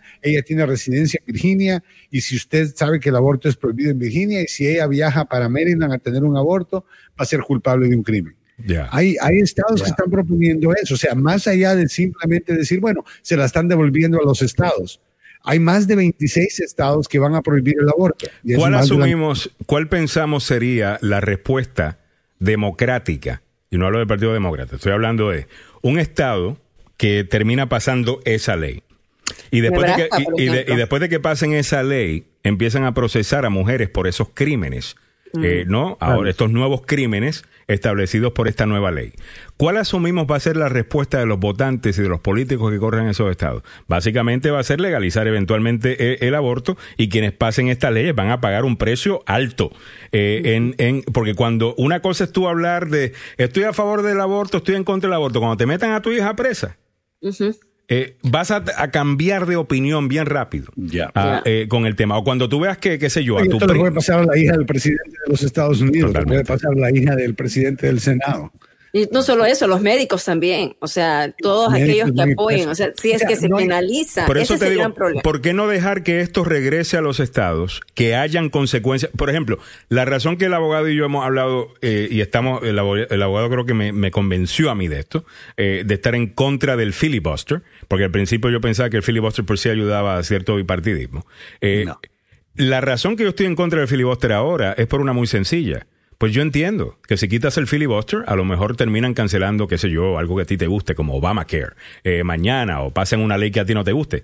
Pero también van a haber consecuencias a esas acciones por esos políticos que eventualmente van a, cambiar el, poder en el Senado y el Congreso. Yo estoy de acuerdo con la democracia. Yo pido más democracia. Yo no tengo problema con La democracia verdadera no es 60%. Pero dejemos ah, que esto llegue a los estados, abogados, que pasen leyes, que veamos las consecuencias. mira, el problema, mira, la Corte Suprema, Alejandro, sirve un papel extremadamente importante. Y yo sí creo que nueve jueces no es suficiente para, para tener representación de todas las personas que componen Estados mm. Unidos. De acuerdo. Pero al final del día, tú tienes un grupo pequeño, y eso es lo que estoy viendo yo, cuando tú tienes un 30%, un 35% que apoya a Donald Trump y sus creencias y lo que él quiere hacer, y el 70% apoya el derecho al aborto de alguna forma, no necesariamente con restricciones.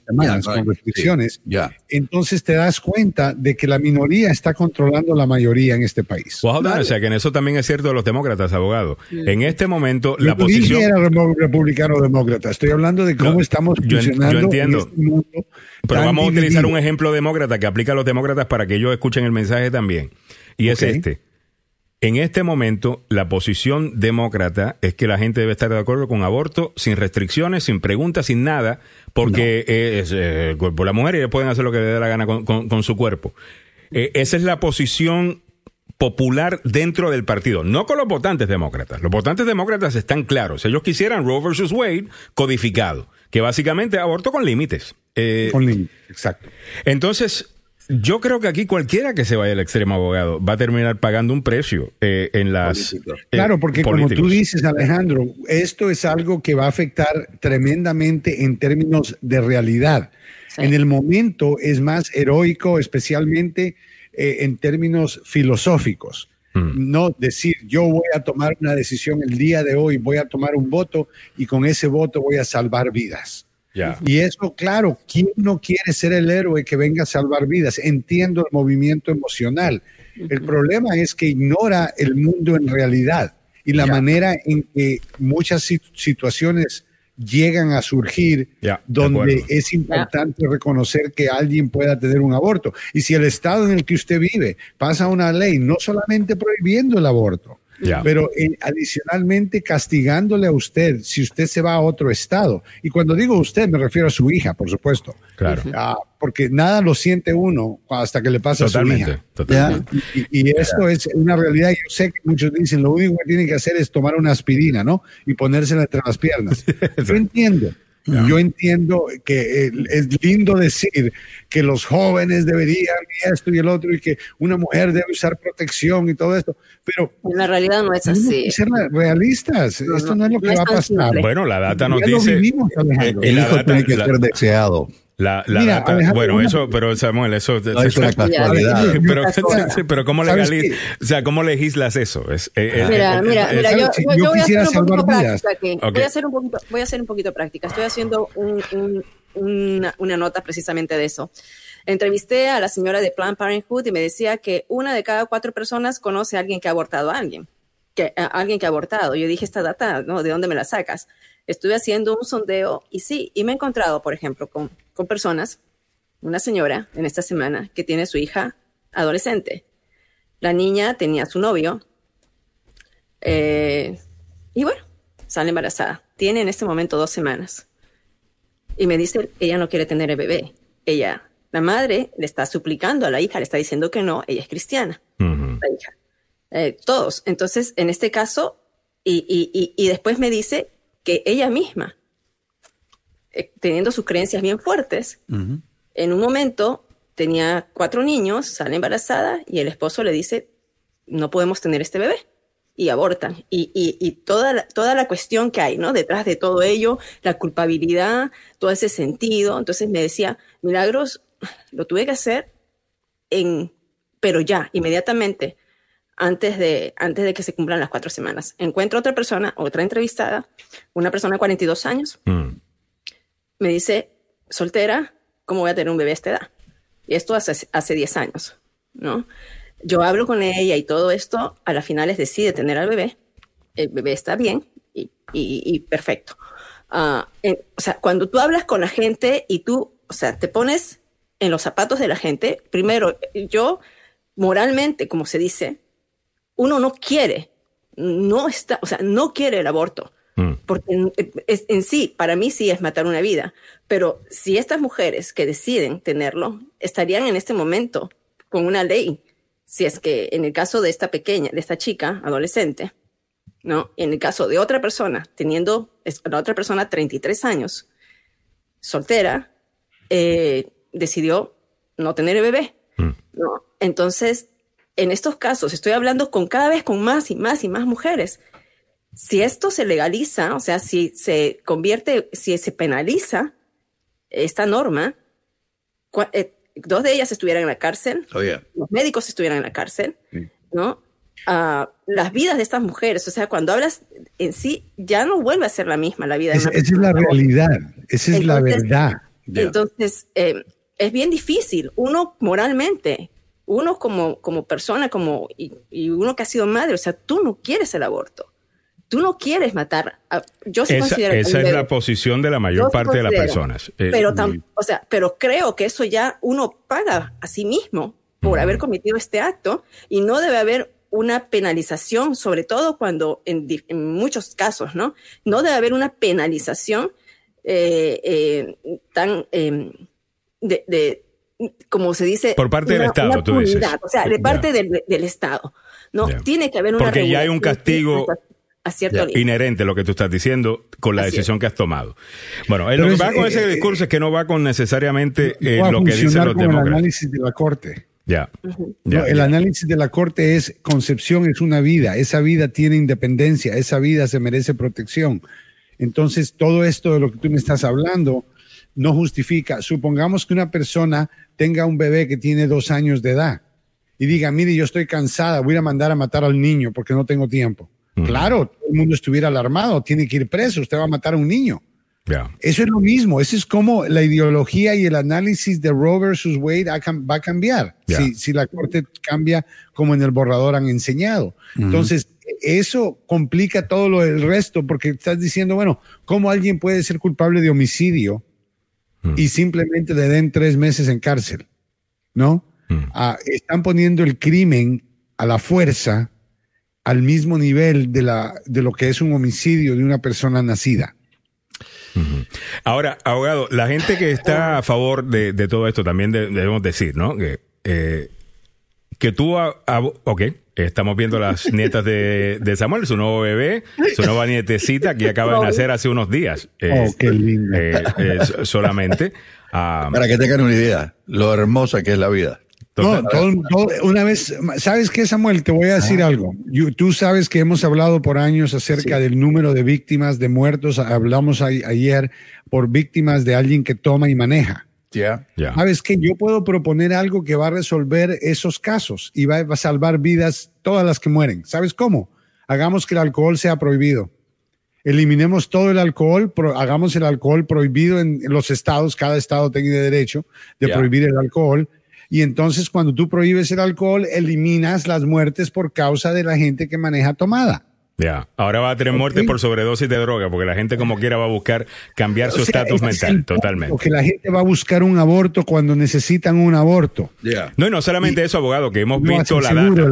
Y la data eh, está más que clara. La posición pro vida, que yo me considero en contra del aborto eh, también, pero pro vida para muchas personas realmente es pro parto, por la realidad de que hemos visto que los países donde más se limita el aborto no necesariamente tienen menos abortos. Lo que tienen son más vidas perdidas. Porque está el bebé, o el feto, como lo quieren llamar algunos de la izquierda, no es bebé, es un feto. Ah, yo lo voy a llamar bebé. Y también la madre, eh, que intentando un aborto clandestino, pues utiliza un proceso que pone su vida en peligro. Eso no puede ser pro vida.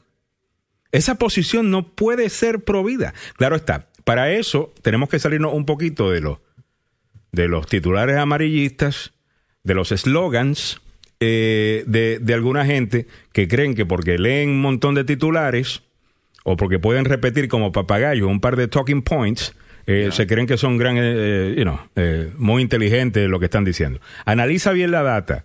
Debe haber alguna manera de proteger a la madre, proteger la mayor parte de estos, de, estos niños para que puedan eh, nacer, pero el Estado debería permitir alguna manera de que esto sea legal. Pero limitado, Regresemos a, la, decisión, ¿no? Si la Corte decide esto y hay estados que deciden pasar leyes definiendo el, la creación de una vida con concepción y consecuentemente se prohíbe el aborto en el momento, punto y final. Y no importa si es violación o no, y eso es lo que vamos a ver. Y van a ilegalizar que la gente se quiera ir del Estado para tener un aborto. O sea, va a haber un montón de peleas, pero tú no crees que vamos a regresar a los años 1960 y 70, donde esto era eh, una pesadilla gigantesca y nadie... Y realmente antes de eso... abogado, es como un déjà vu y tal vez eso vaya a provocar regularizarlo ya como ley en el Congreso y que los congresistas asuman y quieran pagar la factura por sus decisiones. Estoy de acuerdo. Porque esta ley nunca debió haber pasado, o nunca debió haber sido la Corte Suprema que la regule, sino los congresistas, que son nuestros representantes. Tenemos 435 representantes que nos representen, que es lo que queremos. pero, al punto de, al punto de Mile, al punto, al punto de, ya no, ya nos vamos, Samuel, ya nos vamos, te prometo que ya nos vamos. Al punto, porque ya son las nueve en punto. Ok, el, al, al punto de, de Mili. Ella lo que está diciendo también es, abogado, en 1973 la Corte Suprema decide agarrar este caso y crear básicamente ley para lidiar con un problema que la sociedad estadounidense entendía era un grave problema. Habían mujeres muriendo y niños muriendo con estos abortos eh, y algunos pues fallidos también, donde terminaban naciendo eh, bebés con todo tipo de, problemas eh, y deformidades por este tipo de cosas. Por esas razones que deciden crear ley. El punto de Emily es, bueno, van a, pasar estas leyes retrógradas en algunos de estos estados y el, y el y el resultado final obvio va a ser que eventualmente lo van a legalizar porque van a tener el mismo problema de antes. O sea, bueno, esa es una posibilidad, pero eh, recuerden esto, si vamos a utilizar el análisis de la Corte que están usando según este borrador, en que la creación de vida le abre la puerta, exista en el momento de concepción, ¿estamos usando religión para definir vida o estamos usando ciencia para definir vida?